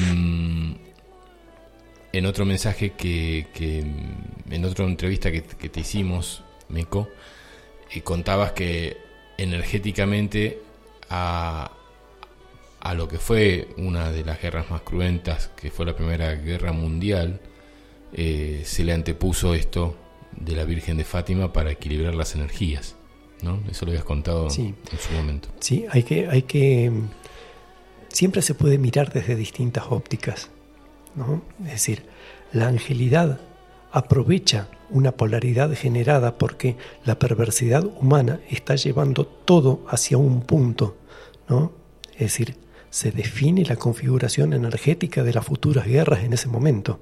Se dan cuenta que no tiene que haber un objetivo ulterior, que no tiene que haber algo a conquistar, que no hay ni siquiera que cambiar la mentalidad de la gente. ¿no? Simplemente la guerra en sí es un gran negociado. El negocio es la fabricación de armas. Entonces en ese momento se decide y en los meses en que está ocurriendo paralelamente esto de las apariciones de las tres mujeres, como decía Lucía, ¿sí? allí en, en Iría, en Fátima, eh, se está produciendo esto otro. Es decir, se está confabulando para que las guerras sean el gran negocio del siglo XX, el eje del negocio, del negociado internacional eh, en todo el siglo XX. Y todavía persiste, todavía tenemos focos de guerra por distintos lugares. Y siempre parece que la guerra que se está viviendo es el motivo para que se, desencadene una guerra mayor, ¿no? Eh, esto de Rusia contra Ucrania, de ahora de Siria con o, la franja de Gaza con, con eh, Israel, y vos decís, ante cada situación, la memoria celular vuelve al cataclismo, ¿no? Es lo que nos eh, viene a la memoria y, todos eh, pensamos si esta va a ser el desencadenante de la, de la última guerra, que sería esta tercera guerra mundial, ¿no? Parecería que todo apunta hacia eso. Eh, dice Ayelen desde Cosquín, dice, buenas, interesantísimo el tema de hoy, es necesario ser conscientes de la importancia de las infancias cuidadas al máximo, son tesoros.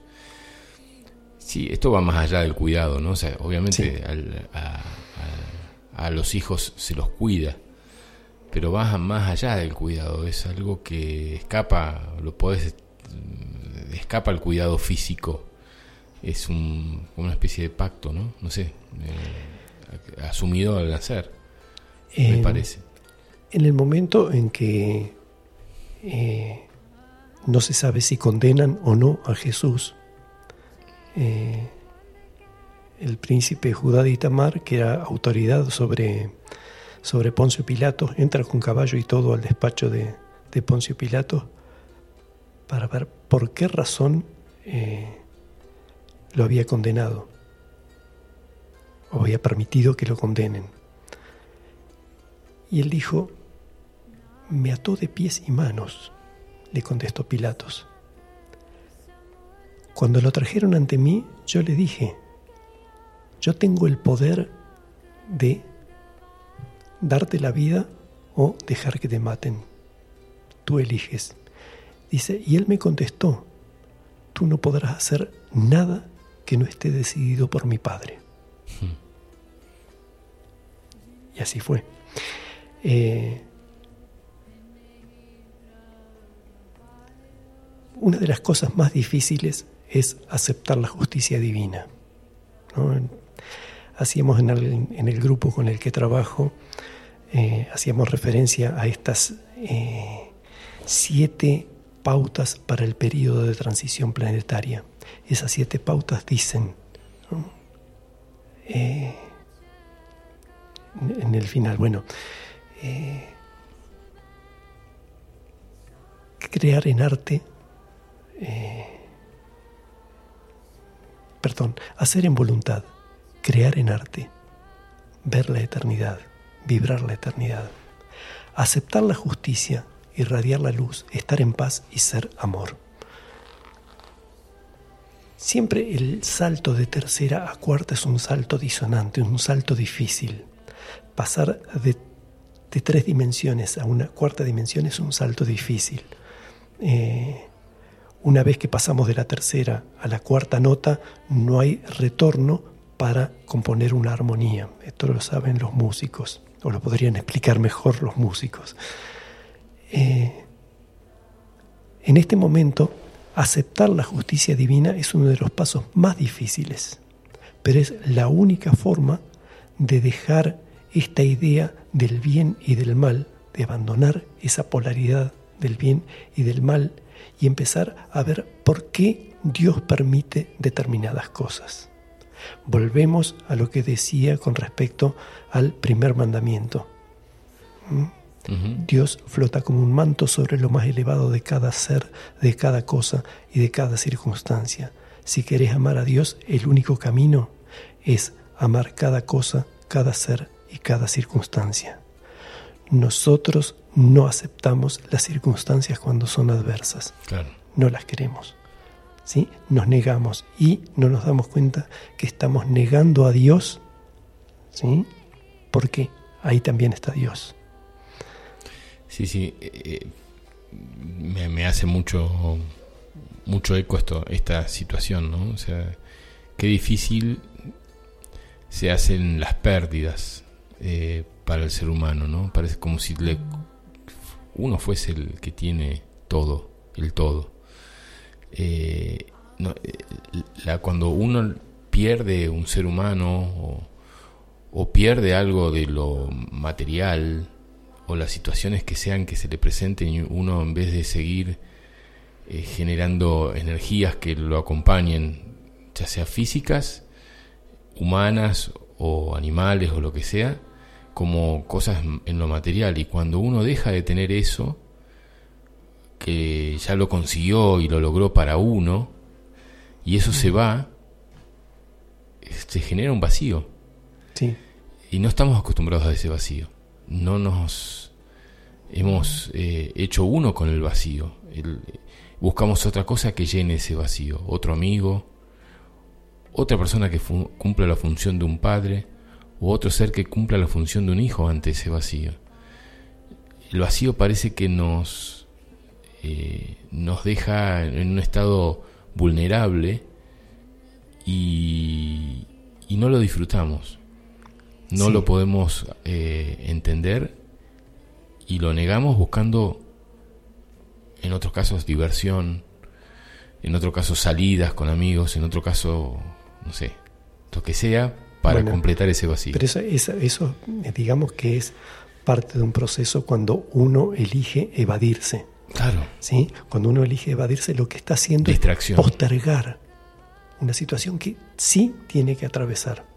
Porque es una circunstancia que Dios puso por delante. Yo la puedo eludir durante mucho tiempo, pero va a llegar el momento en que la tenga que transitar, aunque sea en el último minuto de vida. ¿Sí? Es después las infinitas formas que adquiere. Yo busco ese amigo que partió en otro amigo. Esto es un homenaje al, amigo, que partió. También. También eh, hay una historia de ignorancia aquí. ¿Qué pasó con ese amigo? Que para mí murió, pero para él nació en la luz. ¿Quién soy yo para negar que Él tenga la oportunidad de nacer a un estado de luz. Claro. ¿no? Es decir, es como... Por eso yo hablo de una toma de conciencia integral, donde esto esté también visualizado, donde lo veamos de los dos lados, ¿no? del lado del tiempo y del lado de la eternidad, ¿sí? del lado de la materia física pura y del, del lado espiritual porque es una misma cosa. ¿Sí? Hay, que, en la toma de conciencia lo que tenemos que orientarnos es hacia la ampliación, ampliar la conciencia y abarcar todos estos espacios, porque entonces es mucho más dulce, mucho más agradecido, mucho más respetuoso.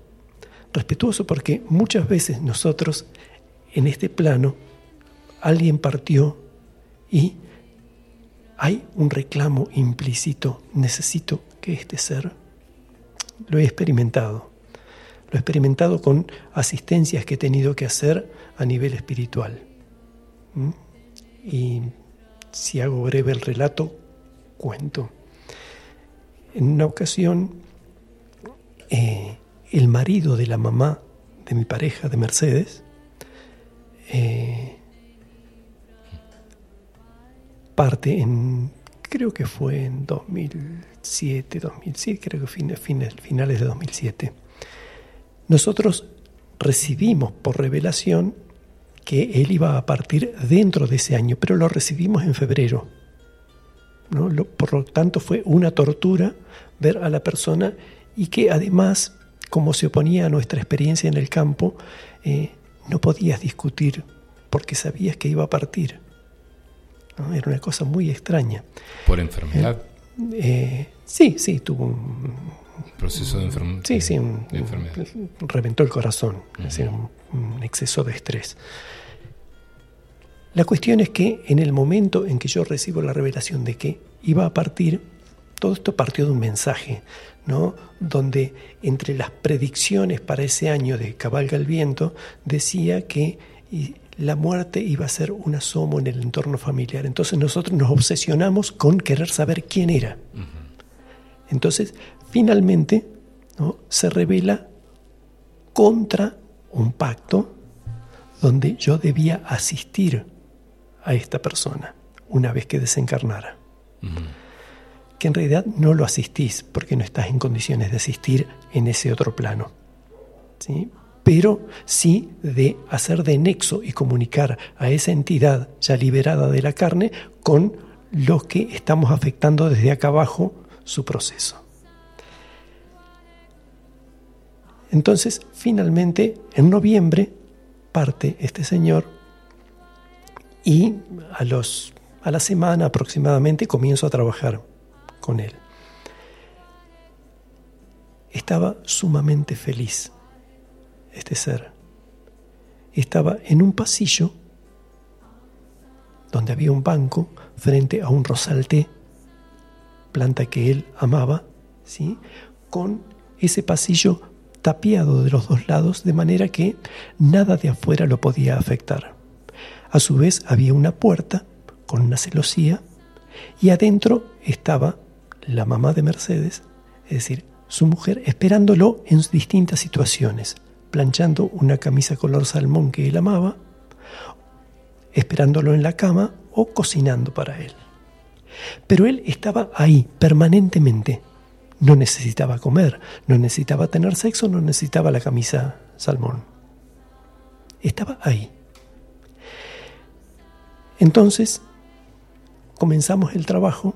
Al principio no me quería recibir, después finalmente me recibió y comenzamos a ver de ubicar las cosas de otra manera. Es decir, el banco trasladarlo, romper la tapia del fondo, eh, comenzar a caminar un poco más amplio, pero a todo esto se mezcló el anclaje que tenía con la mamá de Mercedes.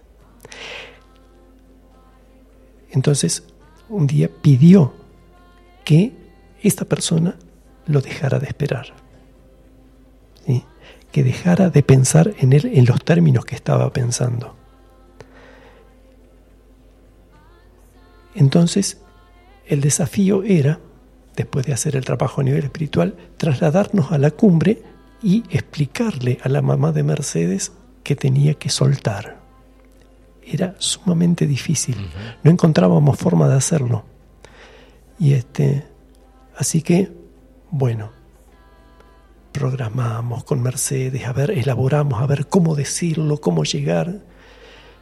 Vamos a la cumbre y cuando llegamos, nos dice la mamá de Mercedes, anoche soñé con vos y con Héctor. Mm.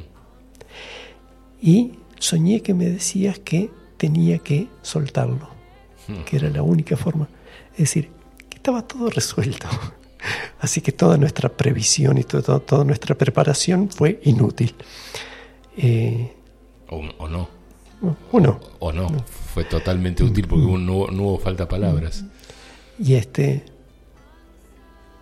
todo esto viene a cuento porque nosotros estamos relacionados con los seres que parten, ¿sí? O nos podemos relacionar.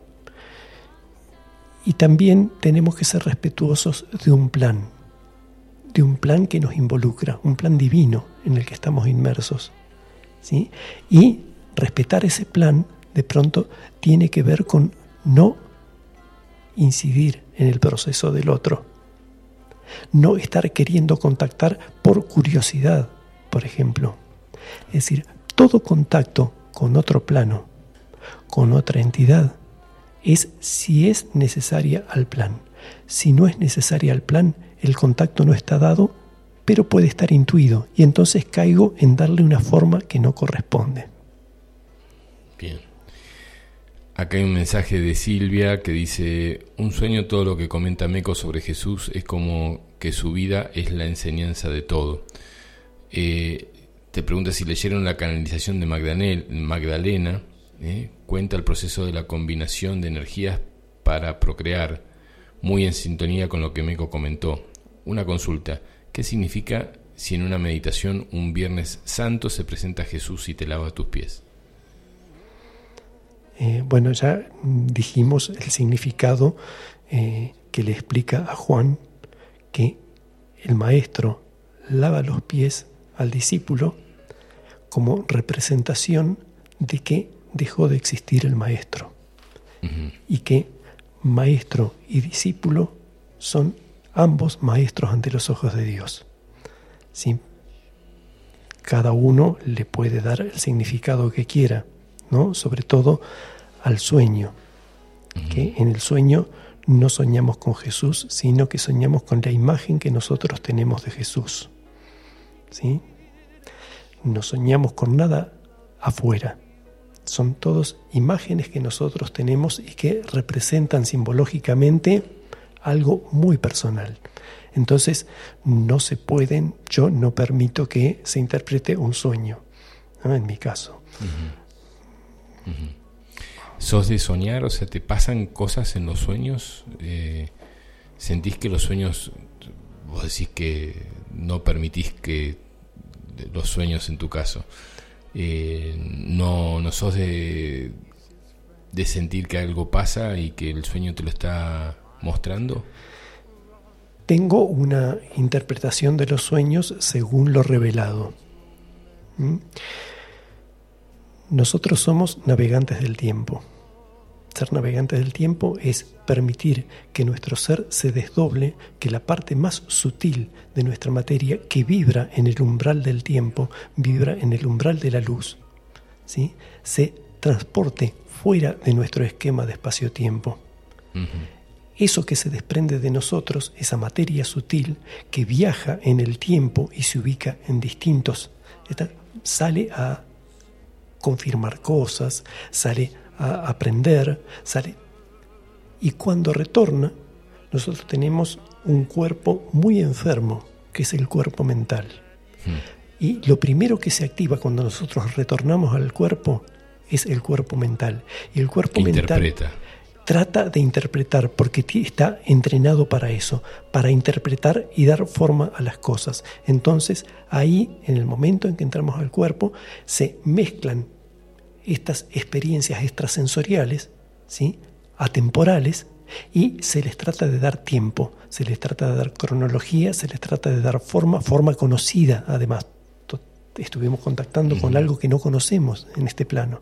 Sin embargo, lo asociamos con elementos conocidos. Siempre detrás de toda la simbología que aplicamos al sueño, que nuestra mente aplica al sueño, hay un resabio de verdad, hay un, Sí, entonces hay información, hay información. que estamos yendo a recuperar para entender algunas cosas que pueden haber pasado o que pueden llegar a pasar. Sí, sí, porque estamos viajando, viajar fuera del tiempo significa viajar fuera del tiempo, es decir, ir al futuro, ir al pasado, ¿sí?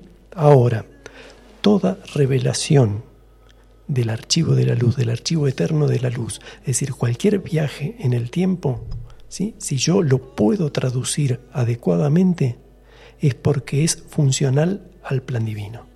Si no, no lo puedo traducir una vez más.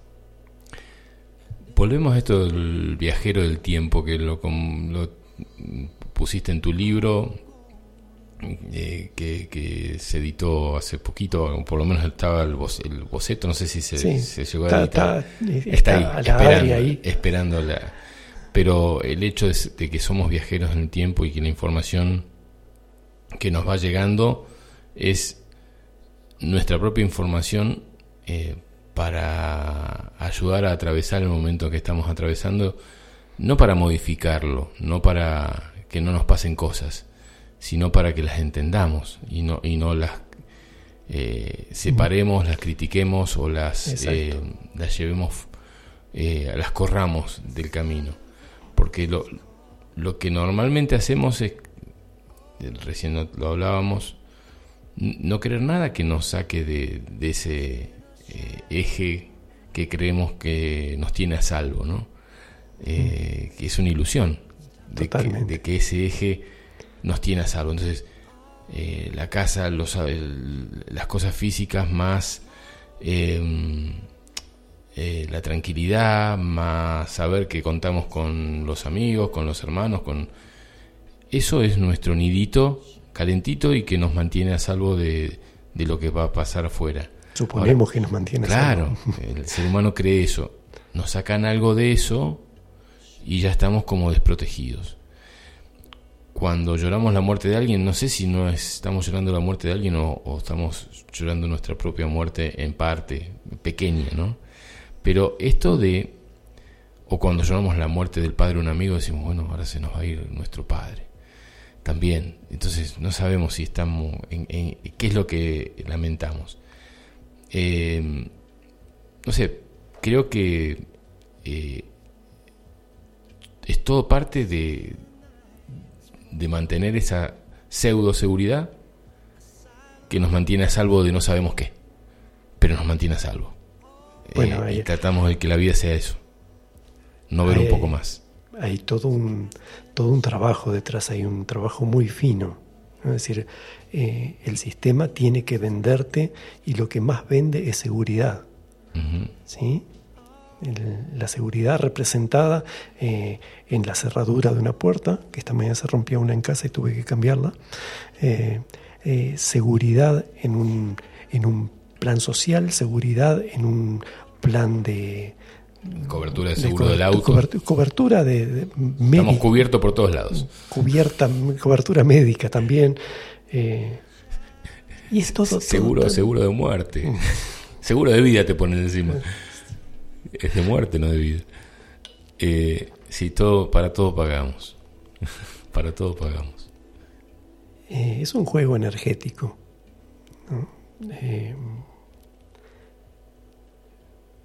Cuando, cuando te ayudan a ver de afuera, es muy interesante.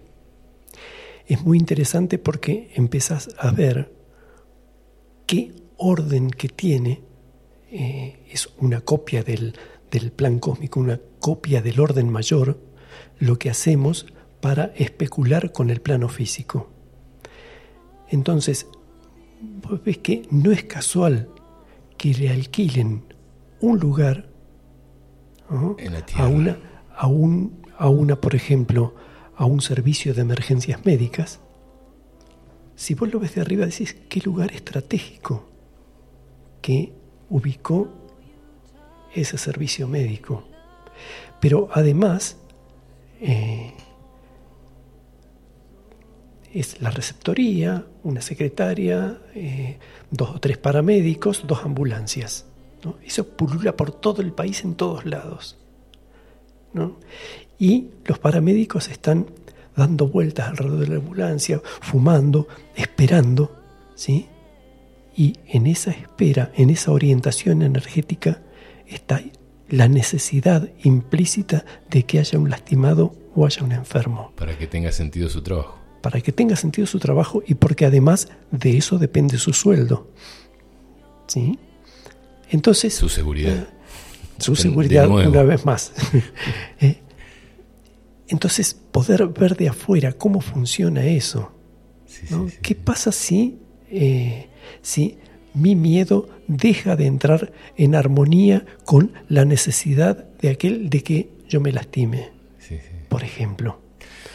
Es muy sutil el juego energético que hay, pero está ramificado en absolutamente todo. Todo, todo, todo funciona así. Fíjate, fíjate hasta dónde llegamos en, esto de, del no soltar, que hasta se compra una parcela cerca de tu papá o de tu marido para estar juntos, para seguir estando juntos.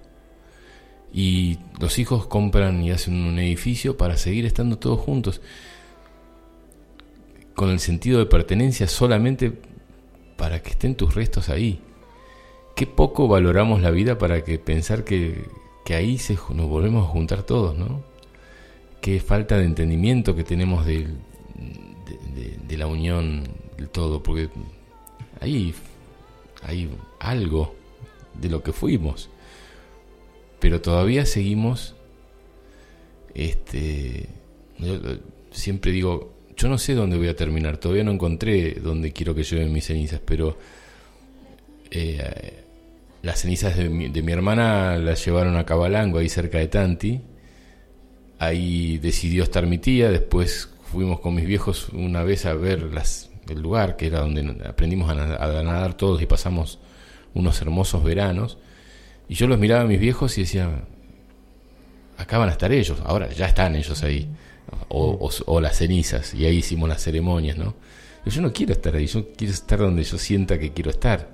No siento que voy a estar, estar ahí, me hace estar con ellos. eh, todavía no sé dónde quiero que vayan mis cenizas, donde todos nos podamos, los que vivimos juntos acá en Capilla, seguramente va a ser por acá, eh, nos sintamos como parte, ¿no? yo siento que eso, ese polvo que voy a hacer, en algún modo, en algún modo eh, va a ser lo que fue la esencia de mi vida, lo que me hizo feliz, en el lugar donde me hice feliz, no donde en algún verano pasamos hace unos años atrás.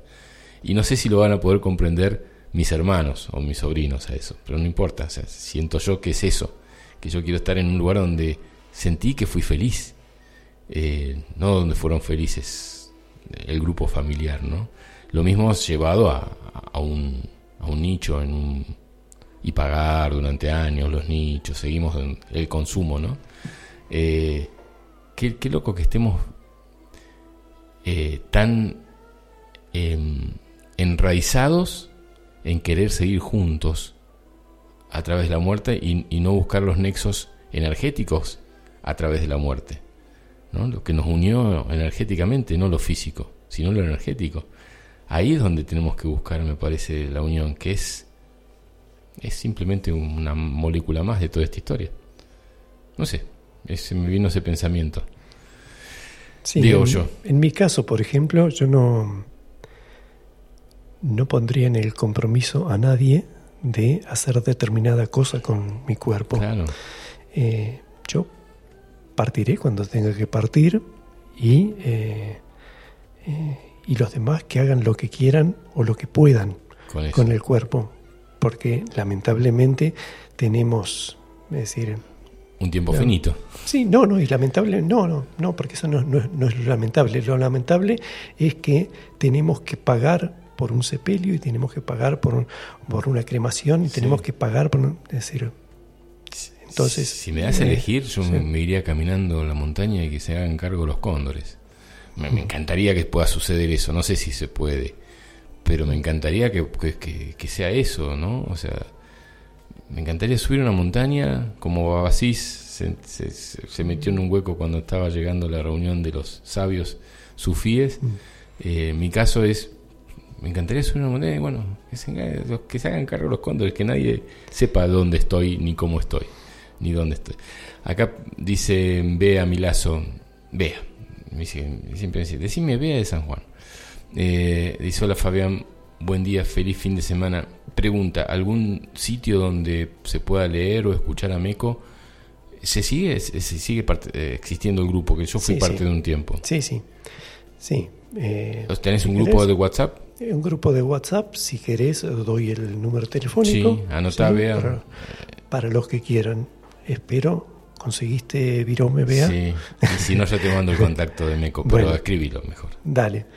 Eh, no, para los que quieran, los que estén participando, que, que quieran que quieren integrarse al grupo, es un grupo abierto, no es hiperactivo, digamos, pero, eh, cada por, tanto por momentos, ¿no? Por momentos se pone muy activo y después se tranquiliza.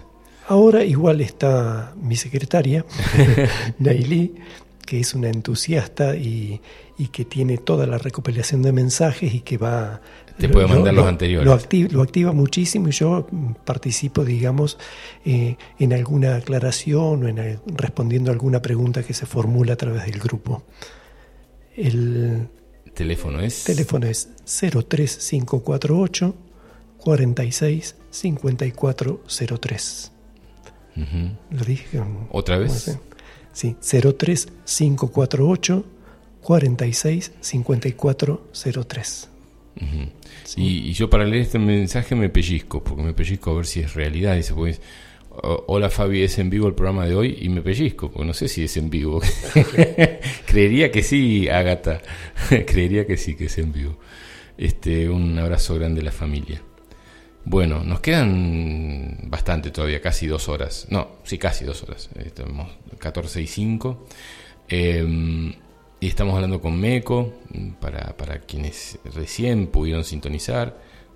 Decíamos que estaba bastante tranquila la, audiencia algunos mensajes de, de Ayelén, de Ruth, de Carlos, eh, de Silvia, de Ágata, de Bea, y, bueno, y, estamos eh, hace ya un, casi dos horas con Meco charlando sobre, sobre esto que tiene que ver con el final de los tiempos, ¿no? Em, final de los tiempos, ¿cómo, cómo seguir con esto del final de los tiempos? Si el tiempo no sabemos si existe. Eh, eh, ¿Cómo justamente, Sí. Justamente eso, eso es, eh, vos fíjate la frase ¿no? que se ha utilizado siempre, el final de todos los tiempos. Sí. Es maravilloso. De pasado, futuro, eh, presente. Sí, sí, es el, el final de todos los tiempos, porque esto es un umbral abierto a la eternidad. ¿sí?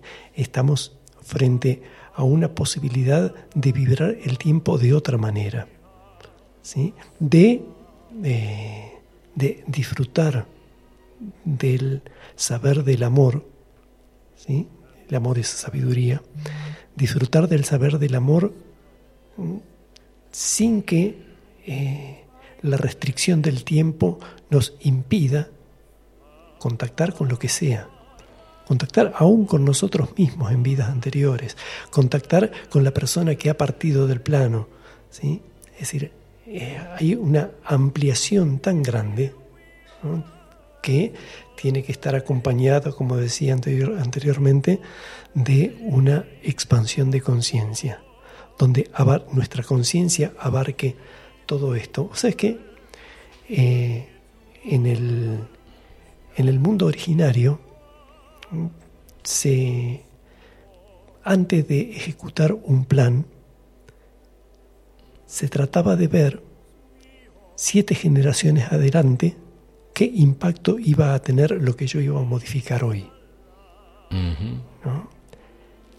Y eso les permitía a ellos tener una visión mucho más cósmica, ¿sí? antes de ejecutar el plan. Eh, mucho se dice que, eh, que no conocían la rueda acá. Sin embargo, se han encontrado juguetes con ruedas. Es decir, lo que nos llega a través de las revelaciones de Argüelles de eh, los mayas es que no utilizaban la rueda porque alteraban la frecuencia hmm. y el ritmo, de manera que eso iba a generar otros cambios, otros cambios que iban a ir degenerando en un aceleramiento que cada vez sobre el cual íbamos a tener cada vez menos control. Traza el paralelo con lo que estamos viviendo hoy y te vas a dar cuenta que tenían mucha razón. Eh, Bien. Yo voy para, para, el lado que vaya, se vaya sintiendo, ¿no? Y que vayamos sintiendo todos. ¿Qué pasa? ¿Qué pasaría? ¿O cómo, cómo nos podríamos ver a todos si todo esto de que se está hablando del final de los tiempos sea a través de una gran guerra, una gran explosión generada por gobiernos, por empresas militares, por empresas mega empresarios y se terminara con la vida humana, porque el, resto de la vida no se puede terminar, o sea, no, no, pueden, no pueden sentirse dueños de los reinos vegetales, animales, y creería que hasta ni siquiera se puede pensar en el exterminio del ser humano como raza. No, lo veo muy difícil, pero ¿qué pasaría si la hecatombe sería desde un plano más desde la de la parte de, misilística, nuclear o lo que sea, y, realmente sucede eso? ¿Qué, también sería una aceleración como lo fue la rueda al plan cósmico? Podría ser. Eh, ahí, ahí es muy santo, muy agradable y muy conducente al plan vivir el presente. Entonces, el qué pasaría si mm. eh, es medio... otra, vez de la mente, ¿no? Claro, es, es una, Otro engaño de la mente. una proyección innecesaria. Eh, yo no participaría de, algo así. No le pondrías energía. No participaría, no participaría, es decir, no pondría un ápice de energía, no orientaría mi visión hacia allí, eh, no lo generaría, no lo crearía. ¿Y qué pasa con el que lo crea? Eh, ¿Qué pasa con la persona que está todo el tiempo pensando en las guerras que suceden y si sobre todo influyen en tu tierra, en tu mm. espacio, en el lugar donde tenés gente que conoces. ¿Qué, ¿Qué pasa con esa energía que estás poniendo? ¿Estás creando la guerra? ¿La estás avalando? ¿Le estás dando fuerza? Sí, y te va a afectar únicamente a vos. Mm. 1989. Por más que estés a kilómetros del lugar. Sí. En 1989 convocamos eh, con un grupo de personas acá, eh, hicimos la primera feria latinoamericana del libro espiritual científico esotérico y eh, Entre los invitados estaba eh, Enrique Barrios. Y durante su charla, él en ese momento estaba escribiendo el libro Maravilloso Universo de la Magia. Y, estaba dando una charla al respecto. Y una persona del público se levantó y dijo, eh, muy lindo, muy lindo todo, pero en este momento, dice, en, en Serbia se están matando. Dice, está muriendo gente. Y Enrique Barrios le dijo, yo no elijo estar allí. Lo cual hizo que la persona se ofendiera, se ofendiera y se retirara. Pero yo entendí el mensaje. Sí, quizás la forma sí, es la que lo ofendió. Es, decir, uno elige dónde estar. Uno elige. El Cristo dice, estamos compartiendo un mensaje en el grupo, eh, sobre estos siete pautas sobre el, periodo de transición planetaria. Y en una parte del mensaje dice, sois vosotros vuestro foco de atención.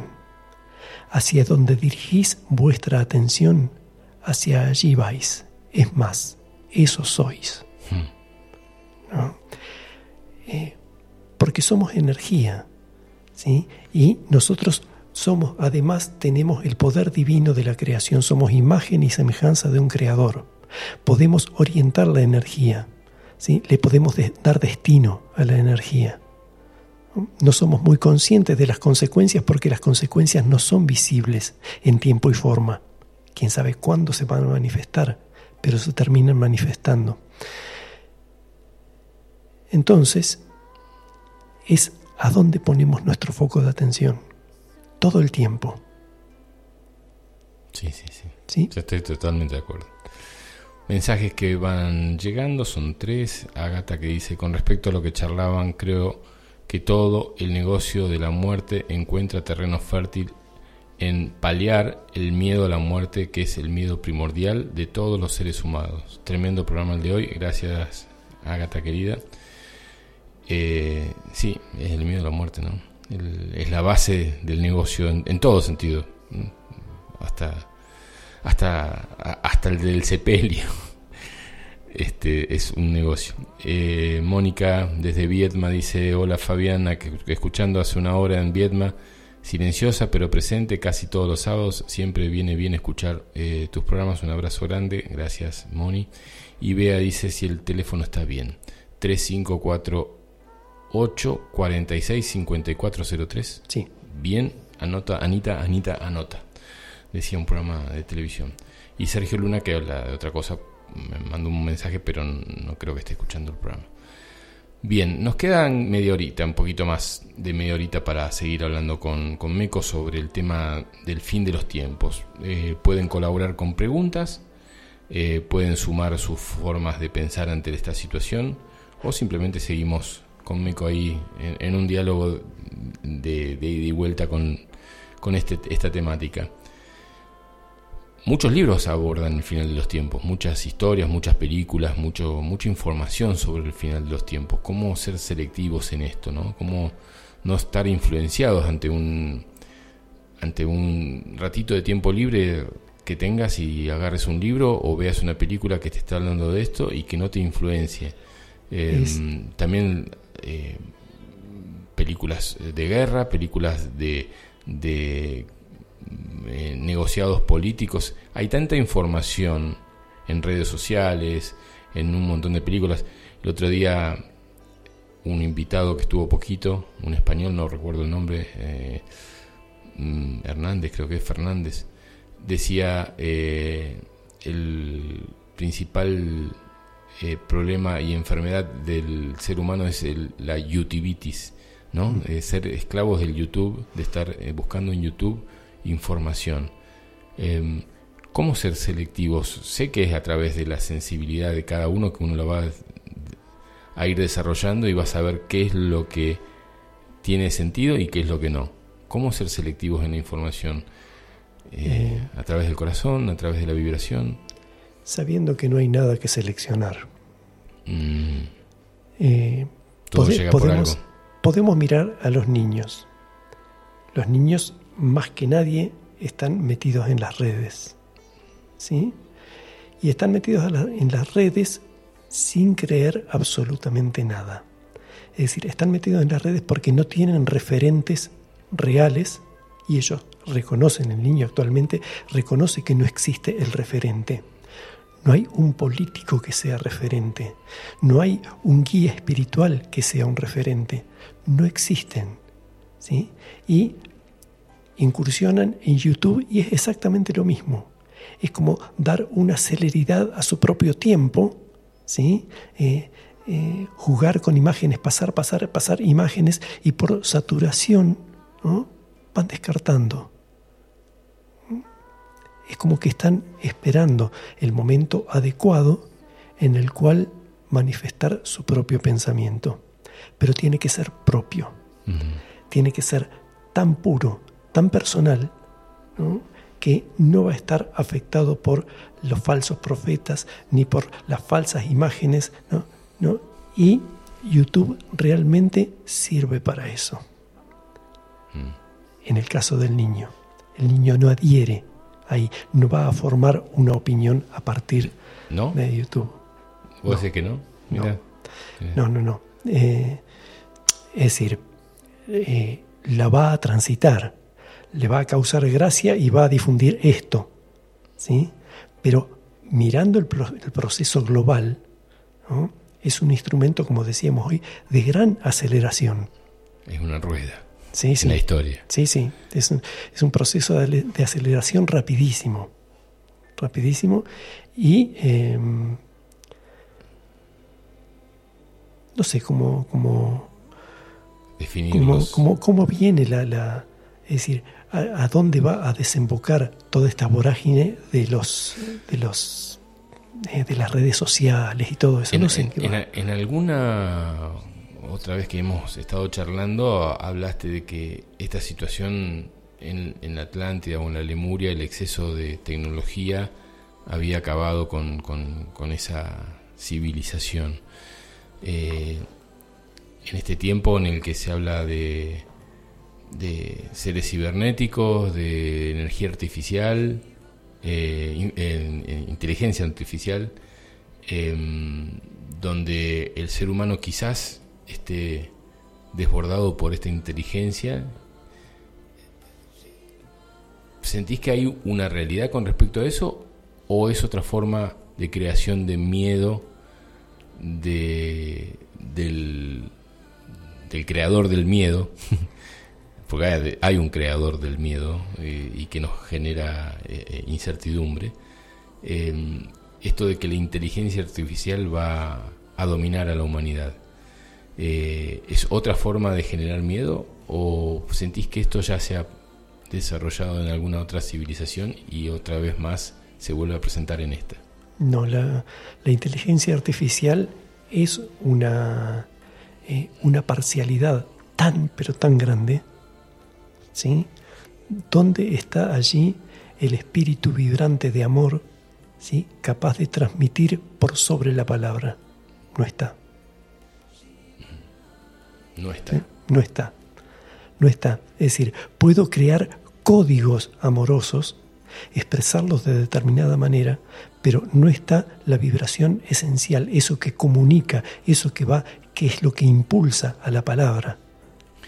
Pero va, va a dominar, en, cierto sentido, el físico, el plano físico, si es que va a dominar algo.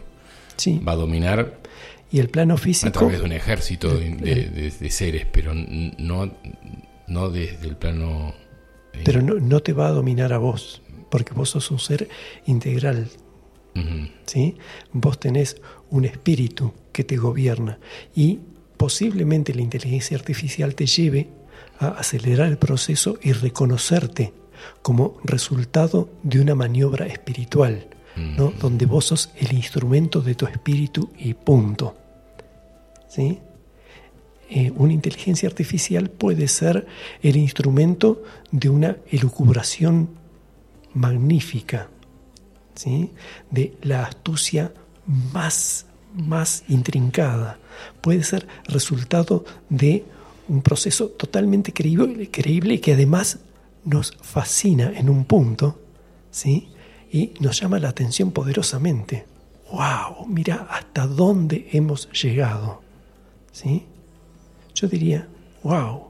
Hasta dónde nos hemos postergado, Mm. ¿no? Es decir, perdiendo tiempo en ese programa de entretenimiento, ¿sí?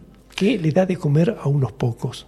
Desconozco la forma, pero me parece que la inteligencia artificial funciona con información que le hemos dado nosotros y que ha sido utilizada esa información a través de las redes sociales, de cómo se hace esto, cómo se hace lo otro, y hay alguien que acumuló esa información, un organismo que eh, crea una máquina para decir, bueno, eh, desde esta información, no sé, esa, esa es mi visión de la inteligencia, quizás la tenga equivocada.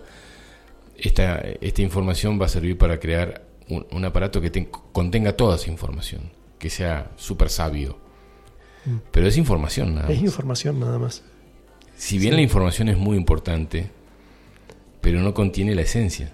Sí, pero es, es un cúmulo de palabras ¿no? que no, es decir, es verbo muerto, es un verbo que está manipulado para que signifique para todos lo mismo.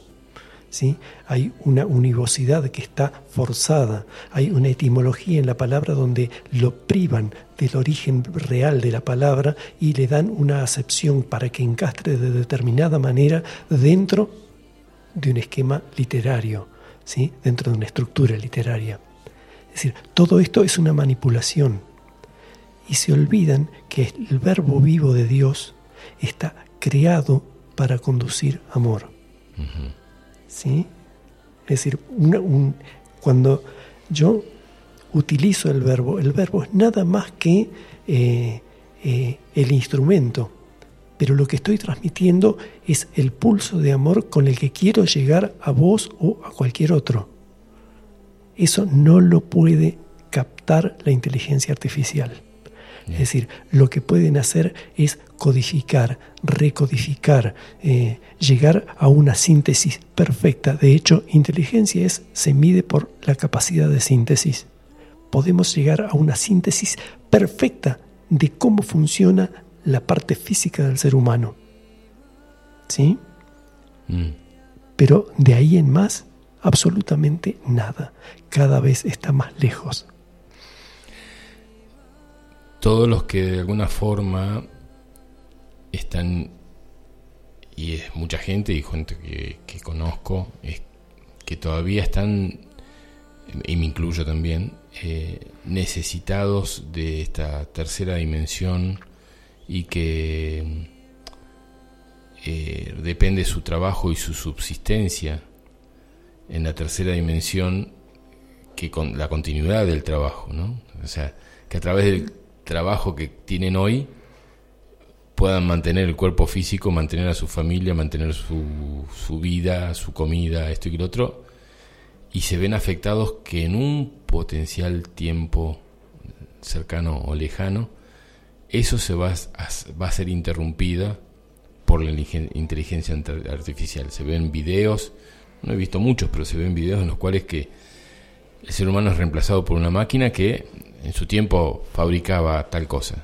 y contrataban cada vez más menos gente. Ahora hay personas que, o sea, artefactos que parecen seres humanos que están mostrando que van a reemplazar a través de la inteligencia artificial a más humanos. Entonces, también están las películas que muestran esto y que el ser humano termina en estados de decadencia absoluta, separados de la sociedad de consumo y sumados a la pobreza absoluta eh, y, y por ahí en, en alguna villa o en algún lugar.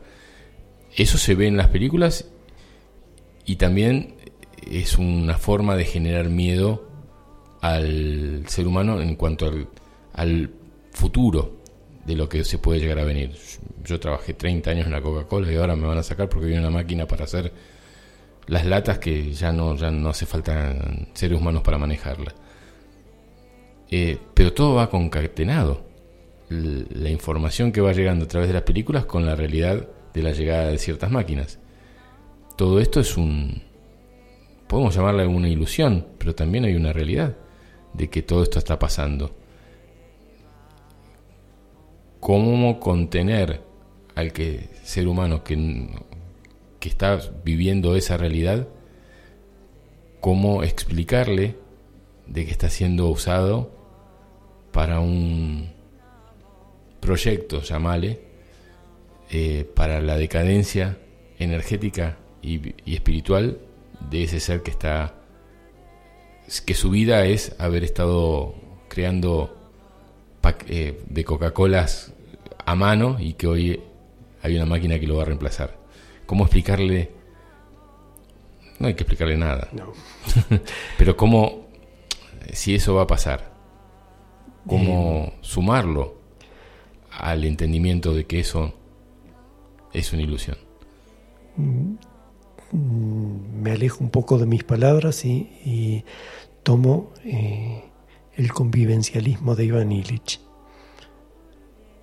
Él hace un estudio muy profundo de la superfluidad y dice que todo es absolutamente superfluo. De hecho, si vos vas a mirar en una sociedad, el 12 al 13% producen algo. Todos los demás viven de lo producido. ¿Sí? Una agencia de seguros, una municipalidad, la policía, podría hacer una lista infernal de personas que viven sin, sin, producir absolutamente nada. Qué loco. ¿Sí? Ivan Illich hace este estudio muy, muy profundo y llega a la conclusión de que cualquier ser humano, ¿sí? siendo el número de seres humanos que habitamos el planeta en este momento, eh, requeriría de cuatro horas de trabajo semanal como para ganar su sustento, su entretenimiento, su, su alimento, etcétera, etcétera. Es decir, todos, todas las necesidades, sacando lo superfluo, todas las necesidades estarían cubiertas con cuatro horas de trabajo semanal. Entonces, si las máquinas nos empiezan a reemplazar, posiblemente comencemos, comencemos a abandonar lo superfluo. Está bueno. Hay un, texto que no sé si es de Nietzsche, pero se lo, se lo dan a él ahí en internet que dice, cualquier persona que no disponga del 75, de dos terceras partes de su tiempo para hacer lo que él quiera, es un esclavo. ¿no? O sea que las personas que no tienen 16 horas de su día para hacer lo que quieran, es un esclavo. Y yo creo que sí, y, te diría que incluso hasta más horas todavía, ¿no? Porque en realidad, no sé si lo hablamos con vos en algún programa, el formato de esclavitud que, hemos decidido imponer, autoimponernos, porque nadie nos impuso, nosotros nos fuimos generando este formato de esclavitud. Eh, pensamos que los esclavos tienen que tener cadenas que lo atan a algo, y sí, el tema es que no las vemos, pero sí tenemos cadenas que nos atan a cosas eh, y que no nos dejan ese, esos dos tercios del día para hacer lo que tengamos ganas de hacer. porque estamos atados a un animal, a un, a un lugar, a un negocio, a un trabajo o lo que sea, porque no, porque lo decidimos, nadie nos ató, lo hemos decidido. Sí. O, eh, si bien nadie nos ató, pero no nos dieron la posibilidad de vislumbrar otra cosa. No quisieron, no les interesa. Eh, desde, desde que vas a la escuela, se te impone una idea de cómo conducirte en la vida. ¿Mm? Es decir, se da prioridad a lo que es netamente mental. Entonces, si sos bueno en matemáticas, sos mucho mejor alumno que aquel que es bueno en arte. ¿Sí? Se cotiza muchísimo más la capacidad de síntesis, el programa mental, porque además encastrás dentro de un programa mental. ¿sí? Cuando te enseñan matemática y vos la, aprendés y la vas haciendo tuya, Lo primero que te enseñan es a sumar. Creo que todavía la educación funciona de esa manera, ojalá que no. Pero lo primero que se te enseña es a sumar. La matemática es la base de la estructura mental y de la proyección que vos vas a tener en toda tu vida. ¿sí? Porque una vez que tenés sólida la suma, ¿sí? recién se va a empezar a enseñar a restar, pero siempre va a ser más fácil sumar que restar, ¿sí? porque te la hacen incorporar, pero firmemente antes de enseñarte la siguiente operación, que es la resta. A lo largo de la vida, esa impronta se va a repetir. El signo de suma va a ser el signo de adición, va a ser el signo asociado a positivo. Lo positivo va a estar asociado a lo bueno. ¿sí? A su vez, la suma va sumando, es decir, que vos vas adquiriendo más y no vas a querer restar porque no quieres perder. Y así sucesivamente se va formando una estructura tan sólida que es imposible de zafar de ella. Fíjate que a lo largo de nuestra vida, continuando con esto que estás diciendo que es muy, muy correcto y anecdótico, creo que el 95% de, las operaciones que hacemos durante el día es, suma. Y no sé si me quedo corto. O sea, todo es sumar. Sí. Eh, ¿Cuántas operaciones has escrito con el signo menos? ¿Y qué problema hay de aplicar el signo menos? Cuando en realidad en una, en, en, una línea en la que vivimos, o sea, nos muestran un, gráfico, imaginémonos un gráfico en el que suba todo el tiempo una línea para tener más, cuando en realidad la línea recta en la vida real no existe, es ondulatoria. Y en esa ondulación de ir hacia arriba para capitalizar la información que cuando estás abajo esa, en, esa línea que va y sube y baja y sube y baja, el momento en que estás abajo es cuando más aprendes. Y en el momento que estás arriba es cuando aplicas lo aprendido de haber estado en, eh, debajo de la superficie. Y lo aplicas sabiendo que vas a volver a, a buscar información en esa onda baja. Y ahí estás sumando y restando en forma equilibrada todo el tiempo. Estoy tratando de explicar en palabras lo que se me viene a la mente, ¿no? En esto que estás explicando. Y deberíamos sumar y restar la misma cantidad de veces, porque de ahí se aprende. O tal vez no sumar ni restar, mm, porque en ese, en ese punto está la armonía, digamos. Sí, sí. ¿Sí? Porque no tenemos necesidad de sumar, ¿no? porque la suma también, es decir, si yo sumo dones, soy mejor que el otro. Entonces me diferencio del otro. Y compito. ¿sí? Compito, me separo, etcétera, etcétera. Es decir, y todos esos son los elementos que utiliza el sistema para mantenerme esclavizado. Sí, le estoy dando una forma de explicación a, lo que vos me estás diciendo desde el sistema, ¿no? Mm. Desde el sistema. Desde el sistema, compartir sería una pérdida. Por ejemplo. ¿No? O sea, comparto lo que tengo, eh, pará, es tuyo. Lo estás perdiendo, ¿cómo lo vas a compartir? Comparte lo que tengo. Este, y ahí sería una pérdida. Cuando, cuando en un colegio te enseñan a compartir.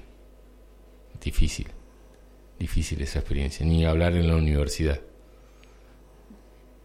No, no, no, hay, hay, muchos términos.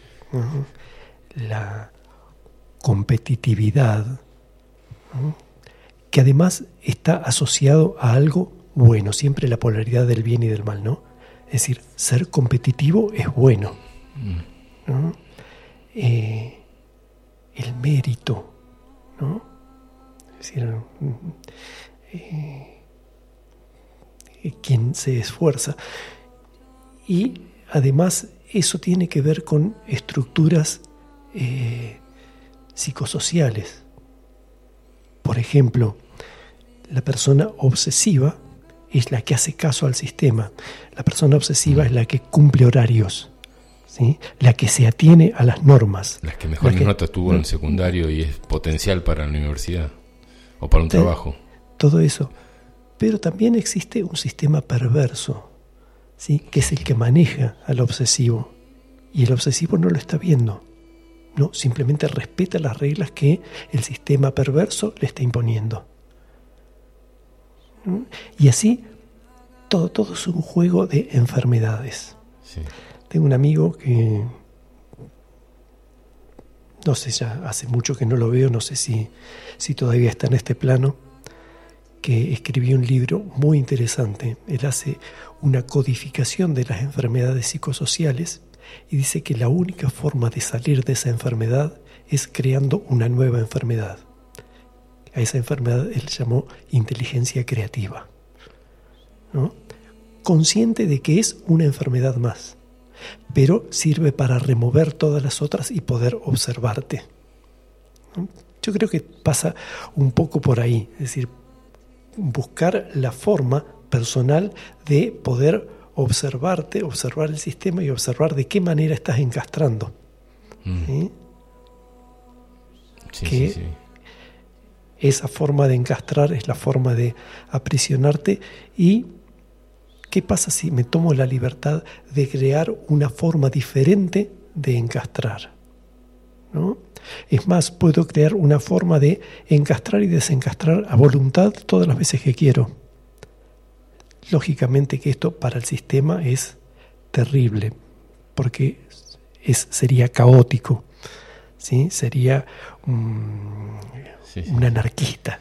Sí, sí, sí, ¿Mm? sí, No, y eh, volviendo a esto del formato de colegio, ¿no? O sea, uno cuando se presenta en un trabajo se presenta con su título y las notas que tuvo en su título. Y mientras mejor notas tengas, esa es la forma ¿no? de ver.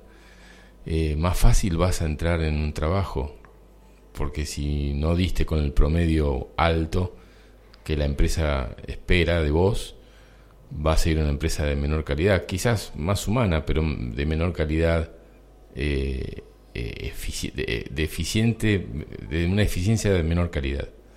¿no? Y bueno, ¿y en qué quieres encajar? En una empresa donde miren, midan tu conocimiento o tu sabiduría y tu experiencia de vida.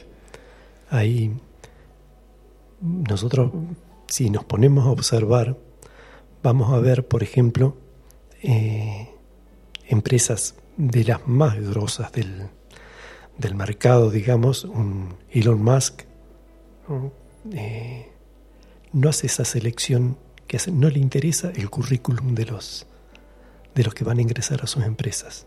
A ver, ¿cómo es eso? No, a él le interesa qué capacidad de creación tenés. ¿Sí?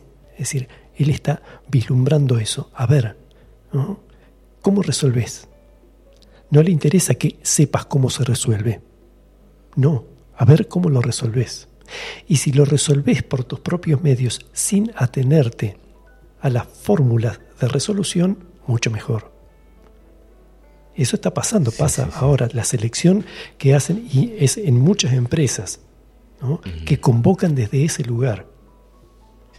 ¿no? es aprenderte la fórmula que todos aprenden y si no la aplicas tal cual, porque, claro, todos te exigen que apliques la fórmula, o por lo menos era así cuando uno estudiaba, ¿no? Ahora, si te salís y aplicas una fórmula que la creaste vos en el momento, dice, no, no.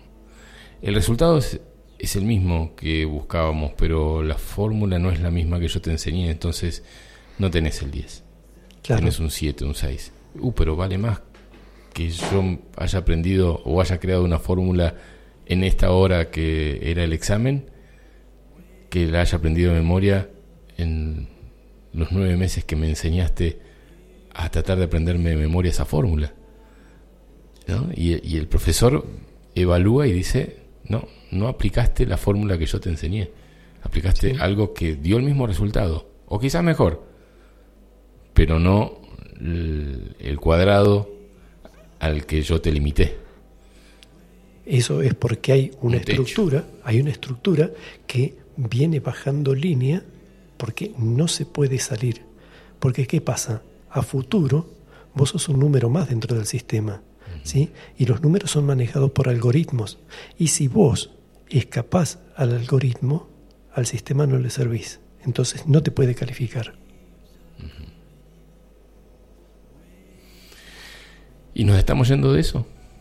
De a poquito, ¿no? Sí, depende de nosotros, únicamente de nosotros. ¿Y se puede ir a un colegio? ¿Tus hijos van a un colegio?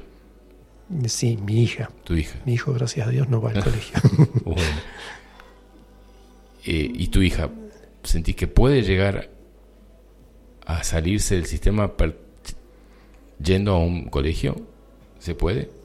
Sí, en principio ella va a un colegio alternativo, que eh, yo soy muy crítico de la educación en general. Mm, es decir, el, hecho de que eh, te hagan sentir distinto tampoco es bueno. ¿Sí? Porque pasa eso, muchas veces eh, vos vas a un colegio alternativo, entonces te dan otros elementos, pero también hay una proyección egoica, ¿sí? donde esto vale más que aquello. Y otra vez imponen un nuevo formato. Eh, yo lo que, lo que hago como padre es brindarle otro ejemplo distinto. Es decir, ella va al colegio, aprende eso. ¿eh? Yo realmente no lo entiendo porque para entenderlo tendría que dejar de ser yo y empezar a trabajar aspectos netamente intelectuales para amoldarme al esquema que además lo van variando, ¿no? porque ella ahora está en, los, en el último año de la primaria. Para pasar a la secundaria ya le tienen que ir eh, inculcando ciertos esquemas porque son los que va a utilizar ya en la secundaria. Y yo lo que puedo hacer es darle un ejemplo. Yo le digo, para mí eso es absolutamente relativo. Podés verlo así, pero es un juego del sistema. Es decir, de hecho, bueno, ella eligió ir al colegio. Por mí, si no iba, era exactamente lo mismo, o tal vez hasta mejor. ¿Sí? Ahora está eligiendo ir a la secundaria, pero es una elección de ella y se la respeto pero no le impongo absolutamente nada. Y, trato de darle una visión paralela ¿no? que integre aspectos que no están contemplados dentro de la educación. ¿Sí? Eh, mira que hay, es decir, si ella tiene que elegir entre hacer el deber y salir a oler la flor, me encanta que salga a oler la flor. Me acuerdo de esa película no me acuerdo el nombre ahora. El actor es argentino, pero la película es de Estados Unidos y el actor está en El Señor de los Anillos, ese tipo de películas. Mm. Que él, seguramente la audiencia si está atenta me va a dar el nombre. Él vive y les enseña a sus hijos en la montaña, en la selva. Y vive en lo que era un bus viejo y, les enseña los valores también le enseña de política, de historia, de geografía, pero le enseña según su visión de quién era cada uno de los eh, gobernantes del país y demás. Por una X circunstancia de, de, la muerte de su pareja, tiene que ir a la ciudad. Y se encuentra con los padres de su pareja. Capitán Fantastic. Gracias, genio. Y cuando se encuentran sus primos, los hijos de esa familia rica, adinerada, de la cual formaba parte, eh, acá deben estar eh, eh Vigor eh, eh, lo dice Micael Martínez y Agatha Maybach también. los chicos sabían más de historia que sus primos, que iban a grandes colegios y vivían una vida acomodada, ¿no? Eh, grandes, grandes casas, grandes autos. Y cuando eh, los abuelos deciden quedarse con sus hijos, o no sé cuál fue el engaño o el sistema los hizo quedarse, ellos eligieron volverse con su padre a vivir esa vida, ¿no? Alejada de todo sistema. Digo, eh, ¿qué, valor eh, hay que tener para elegir que tus hijos crezcan relativamente fuera del sistema? Porque salirse del sistema es difícil. Hay que vivir acompañando el sistema y entendiéndolo. Eh, sin juzgarlo, sin entendiéndolo, acompañándolo, porque el cuerpo físico tiene que alimentarse. las necesidades económicas se necesitan eh, para la vida todavía, pero no vivir del sistema. ¿no? Quizás, cerrando un poquito, porque nos quedan algunos minutos, esto del final de los tiempos sea el final de los tiempos en ese sentido, ¿no? Totalmente, totalmente. Es decir, y, no es en contra del sistema, ¿no? Es decir, no tenemos que hacer absolutamente nada en contra del sistema. Tenemos que abandonar lo superfluo del sistema. Tenemos que abandonar aquello que sentimos que no es conducente para un plan mayor. ¿sí? Simplemente con abandonarlo hace que el sistema se caiga. Pero no, no. No, no por, no por bajarlo. No, la parte del sistema que nos sirve. Claro. Es decir, eh, hay, hay, un armado estructural del sistema que, eh, que se puede transformar. ¿sí? Hay otro que se tiene que derrumbar. Pero nosotros tenemos ahí elementos para recrear un sistema y eh, hacerlo funcionar. Bien. Bueno, acá me pregunta la patrona dónde comemos. este Micaela Martínez dice Vigo Mortensen Fabi, no sabía que estabas ahí escuchando, qué lindo saberlo. Agata también lo mismo. Y bueno, despidiéndonos, Meco, de este final de los tiempos ficticio o no ficticio, pero hay algo que se está que está finalizando y creo que en este en estos últimos minutos pudimos entender que se finaliza una forma de ver el tiempo. Se finaliza, eh, en realidad eh, a mí me gusta mucho la consumación. ¿no? El Cristo nunca habló del final de los tiempos, habló siempre de la consumación de todos los tiempos y el término consumación lo utiliza como la sumatoria de todo un proceso transmutado hacia otra cosa. Porque la finalización tiene que ver con la desaparición que está asociado a nuestra idea de muerte, ¿no? que después de la muerte ya no hay más nada, y en realidad vamos a una consumación de todos los tiempos que se van a transformar en otra cosa, pero requieren de nuestra participación creativa. ¿no? Entonces, a ejercer el don de ser imagen y semejanza de un creador y comenzar a crear este tiempo.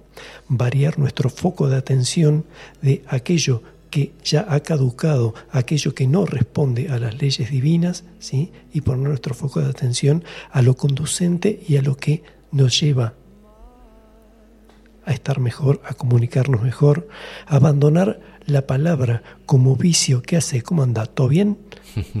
abandonar el vicio de la palabra y empezar a utilizar la palabra como un vehículo de comunicación álmica, ¿sí? que vaya impregnado de amor, de luz, ¿sí? Eh, que yo me comunique a través de la palabra. Algún día se transformará. Eh, estamos, estamos muy en ruta y estamos lo cerca que queremos estar. Mm. ¿Mm? Es decir, no podemos abandonarnos a, los designios del destino, como solíamos decir, ¿sí? porque ya llegará un tiempo mejor. No, nosotros somos el tiempo mejor. Nosotros somos el destino. Totalmente de acuerdo, totalmente de acuerdo. Bueno, Meco, nos encontrará otro tiempo y otra forma y otra temática para desarrollar en algún momento. Dale. Agradecerte como siempre cada vez que de esta forma especial que tenés vos de decir, dale, mañana nos vemos en la radio y, tener ese espacio para poder compartir tres horas hoy. Así que eh, gracias una vez más. Y volvemos a dar el teléfono para quien quiera ser parte del grupo que, eh, que se comunica eh, con MECO. Se intercomunican porque es muy participativo, ¿no? No es que vos impones algo, sino que todos participan del, grupo y, forman y lo forman al grupo, lo conforman. Pueden escribir al 3548 3548 46 5403 y si no me mandan un mensaje a mi celular y yo le mando el contacto de MECO. Y él los agrega a través de su compañera eh, en ruta que se llama eh, Daily. Daily. Eh, a través de Daily lo agrega al grupo y, entre todos comparten ahí sus experiencias. Hermano. Bueno, muchas gracias, gracias, a, todos, gracias por la orejita ahí puesta y el único objetivo creo es ampliar un poquito la conciencia cada vez, pasito a la vez, porque eh, es lo único que nos puede llegar a dar base como para un cambio real, ¿sí? ampliar la conciencia. Bueno, por mi parte nos encontramos el próximo sábado en el programa Tercer Ojo, seguimos con los sábados holísticos de Radio Limón, empezó el señor Oscar Acoglanis con la otra realidad de 9 a 12, nosotros terminamos a las 15 y desde los planos que ustedes crean que está, el señor Carlos Alberto Gallo va a seguir estando eh, de 15 a 18 horas con Peregrinos y luego la señora Laura Bergerio con Serenamente de 18 a 20 horas. Radio Limón continúa con su programación, nosotros nos despedimos hasta la semana que viene. Gracias.